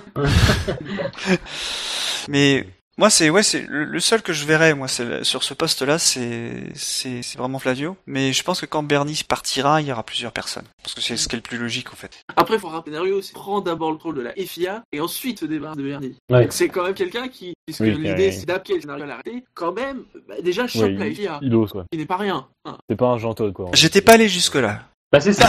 Dans, dans l'article, dans l'article, euh, comme j'avais écrit, c'était vraiment parce que il y a toujours ce- ce- cette idée que Jean Todd est, et voilà est pas quelqu'un de très euh, actif. euh, et voilà, c'était vraiment d'avoir une confrontation, vra- vraiment quelqu'un qui pouvait. C'est un peu, je, je veux pas après toute proportion gardée, mais c'est un peu revenir au- à l'époque Balestre, euh, parce Oh que oui, Balestre, ouais, on- on- non, mais Ah oui. Balestre, c'était c'était un personnage. C'était Oui. c'était à mon sens. Alors même si j'ai pas bien connu cette époque, mais les bribes que j'ai pu en avoir, c'est que Balestre c'était quand même quelqu'un du niveau de Bernie. Oui, C'était un Euh, champion, hein. Et c'était un voilà non mais voilà Balestre c'était quelque c'était quelqu'un comme ça. Et moi l'idée c'est que Frank Underwood, ça me paraissait euh, pour ceux qui connaissent et puis pour ceux qui connaissent pas, c'est quand même quelqu'un voilà qui a de l'ambition et qui a euh, du vice. Ça me paraît être deux qualités essentielles quand on veut vraiment faire quelque chose. Je pense pas je pense que malheureusement Todd est n'a aucun des deux en fait en réalité. c'est c'est En malheureux. fait, c'est- dans, dans- alors, c'est- voilà, voilà, que je, je cherchais justement le, le filtre vraiment ressembler à des Frank Underwood comme ça, pourrait prendre les viables et ça. Et alors, il y avait un non mais qui ne ressemble pas vraiment à Frank Underwood, mais qui est un homme politique et qui a l'avantage de, de s'y connaître en photo. Fillon François Fillon. c'est bon. ça. Et bon, Ouais, ouais, bon. il- Mais est-ce qu'il a du vice, Fillon? Voilà. Oui, non, voilà. Fillon, il a pas de vice. Ou alors sinon, on met Oh, Nicolas. Sarkozy. Ah non, non, ça va. Ça va. Eh, ceci dit, ceci dit, c'est pas une question, c'est pas, c'est pas, c'est pas ridicule, parce que Nicolas Sarkozy rentre dans une Formule 1 et sans talonnette. C'est quand même Oh, extraordinaire. Non mais le problème c'est alors le scénario. Bon sur le scénario en lui-même, disons que c'est enfin c'est c'est possible parce que le vrai le vrai la vraie le vrai défi dans ce cas-là, c'est pas tellement de faire tomber Bernie parce que Bernie tombera un jour de lui-même, il peut-être qu'il il- peut-être qu'il mourra, peut-être qu'il se fera attraper, peut-être qu'il démissionnera, on sait pas, on sait pas ce qui peut arriver. Ce- ce- sur ce cas-là, je veux dire, il n'y a pas vraiment de formule Le pape que- démissionne, mais pas, pas Bernie. quitte la, la F1. Mais sur le fait de prendre la FIA, Il découvrira la formule pour devenir immortel et on fera arrête. arrête. non, non. Non, mais- Non mais il y a Benoît XVI qui est disponible aussi. non, mais il a pas, il a pas de euh, Non, mais après, Euh. des gros calibres comme Sin ou genre. non, Ah, ouais, mais mais- oui, mais Après, le problème, c'est que dans le sport, qui, c'est ça le problème, c'est que dans le sport, il n'y a pas vraiment de personnage a priori, à, à part, bon, à part Briator, mais très sincèrement, je pense même pas que Briator ait envie de le faire. Oui, il est trop vieux maintenant. Que non déconner. seulement on n'en trouve mais- pas, on n'a pas spécialement envie d'en trouver. C'est-à-dire des, des, des, des enculés de première qu'on prend que Ouais. on n'a pas spécialement envie. Non, mais c'est vrai que c'est pas évident, mais c'est une question très intéressante parce que déjà, moi, je pense que j'avais déjà poussé très très loin ce qu'on pouvait faire. De toute façon, déjà, quand tu mêles fiction et réalité, euh, malheureusement, ça veut dire déjà que dans la réalité, t'as pas vraiment de personnage capable d'in- d'incarner la fiction. Euh, Franck Underwood est très particulier. hein. Bah oui, non mais Frank Underwood, c'est c'est c'est vraiment le le, le paroxysme. euh, c'est- Voilà, c'est c'est Beaucoup de cynisme pour ceux qui n'ont pas vu la série. c'est typiquement un anti-héros. Est-ce que c'est ce qu'on pourrait Et Bernie me semble avoir la stature d'être un Frank Underwood ou l'inverse. Hein. C'est comme. On pourrait comme mettre ça. aussi, on pourrait mettre aussi, toujours dans une série de Canal+, Mathieu Kassovitz. Ou Malotru. Je connais pas. Je sais pas si vous avez regardé le Bureau c'est des trop légendes. récent, non, je pense. C'est trop récent, oui. Et c'est très bien aussi. Mais par contre, Mathieu Kassovitz pourrait raconter euh, le déroulement de... Parce qu'il le raconte très bien, ça, en général. Pour ceux qui ont vu tous les apocalypses, tous les... C'est très... Il raconte très bien. Mais... Euh... Non, mais enfin, je sais pas. Moi, j'ai pas de personne en tête, vraiment. En fait, c'est plutôt ça qui me gêne. Le scénario, je pense que c'est jouable. Euh... Mais le personnage, c'est ça, le truc. Et je pense que Bernie a absolument aucun intérêt à... Enfin, en tout cas, je... J'ai pas le sentiment que quelqu'un qui soit dans les, dans les traces de Bernie soit forcément quelqu'un qu'on connaisse. Quoi. Ce sera évidemment quelqu'un qu'on connaît pas vraiment. Jean-Marie Euh, Messier. et, et tout l'intérêt de la femme dans les années qui viennent, ça sera de préparer cette succession. Et d'ailleurs, on a bien vu que euh, même si Bernie, euh, même si Bernie se fait vieux et qu'il il a quand même de la vigueur et que euh, pour, même le mettre dehors provisoirement, ça n'a pas été même pour le mettre dehors provisoirement, ça n'a pas été aussi simple que ça. Et, et il revient très vite, il retombe très vite sur ses pattes. Donc bon, C'est un chat. c'est un chat, Bernie Teuf. Euh, bah en tout cas, merci Quentin. J'espère qu'on aura répondu. Oh. Euh, J'espère qu'on aura répondu à ta, à ta question. Euh, c'est pas, alors, je sais pas, ce sera pas forcément très satisfaisant, mais euh, bon, c'est peut-être aussi pour ça qu'il a fallu faire cet article euh, fiction.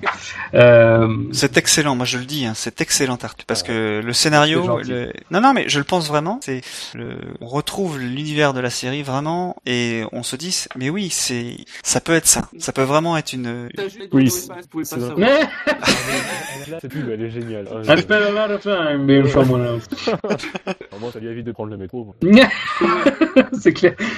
Euh, donc voilà, article à retrouver, euh, chercher dans les dans les pages euh, si vous voulez euh, revoir ce, ce scénario qui a, qui a pas été que le fruit de mon imagination puisque j'ai eu des, des, des conseils de la part de, de, de la rédaction euh, au moment de la relecture et ça a permis d'un petit peu mieux euh, cadrer ce, ce scénario. Tout ça improbable. simple question. Eh oui, eh oui. C'est vrai que l'idée de départ c'est Shinji quoi.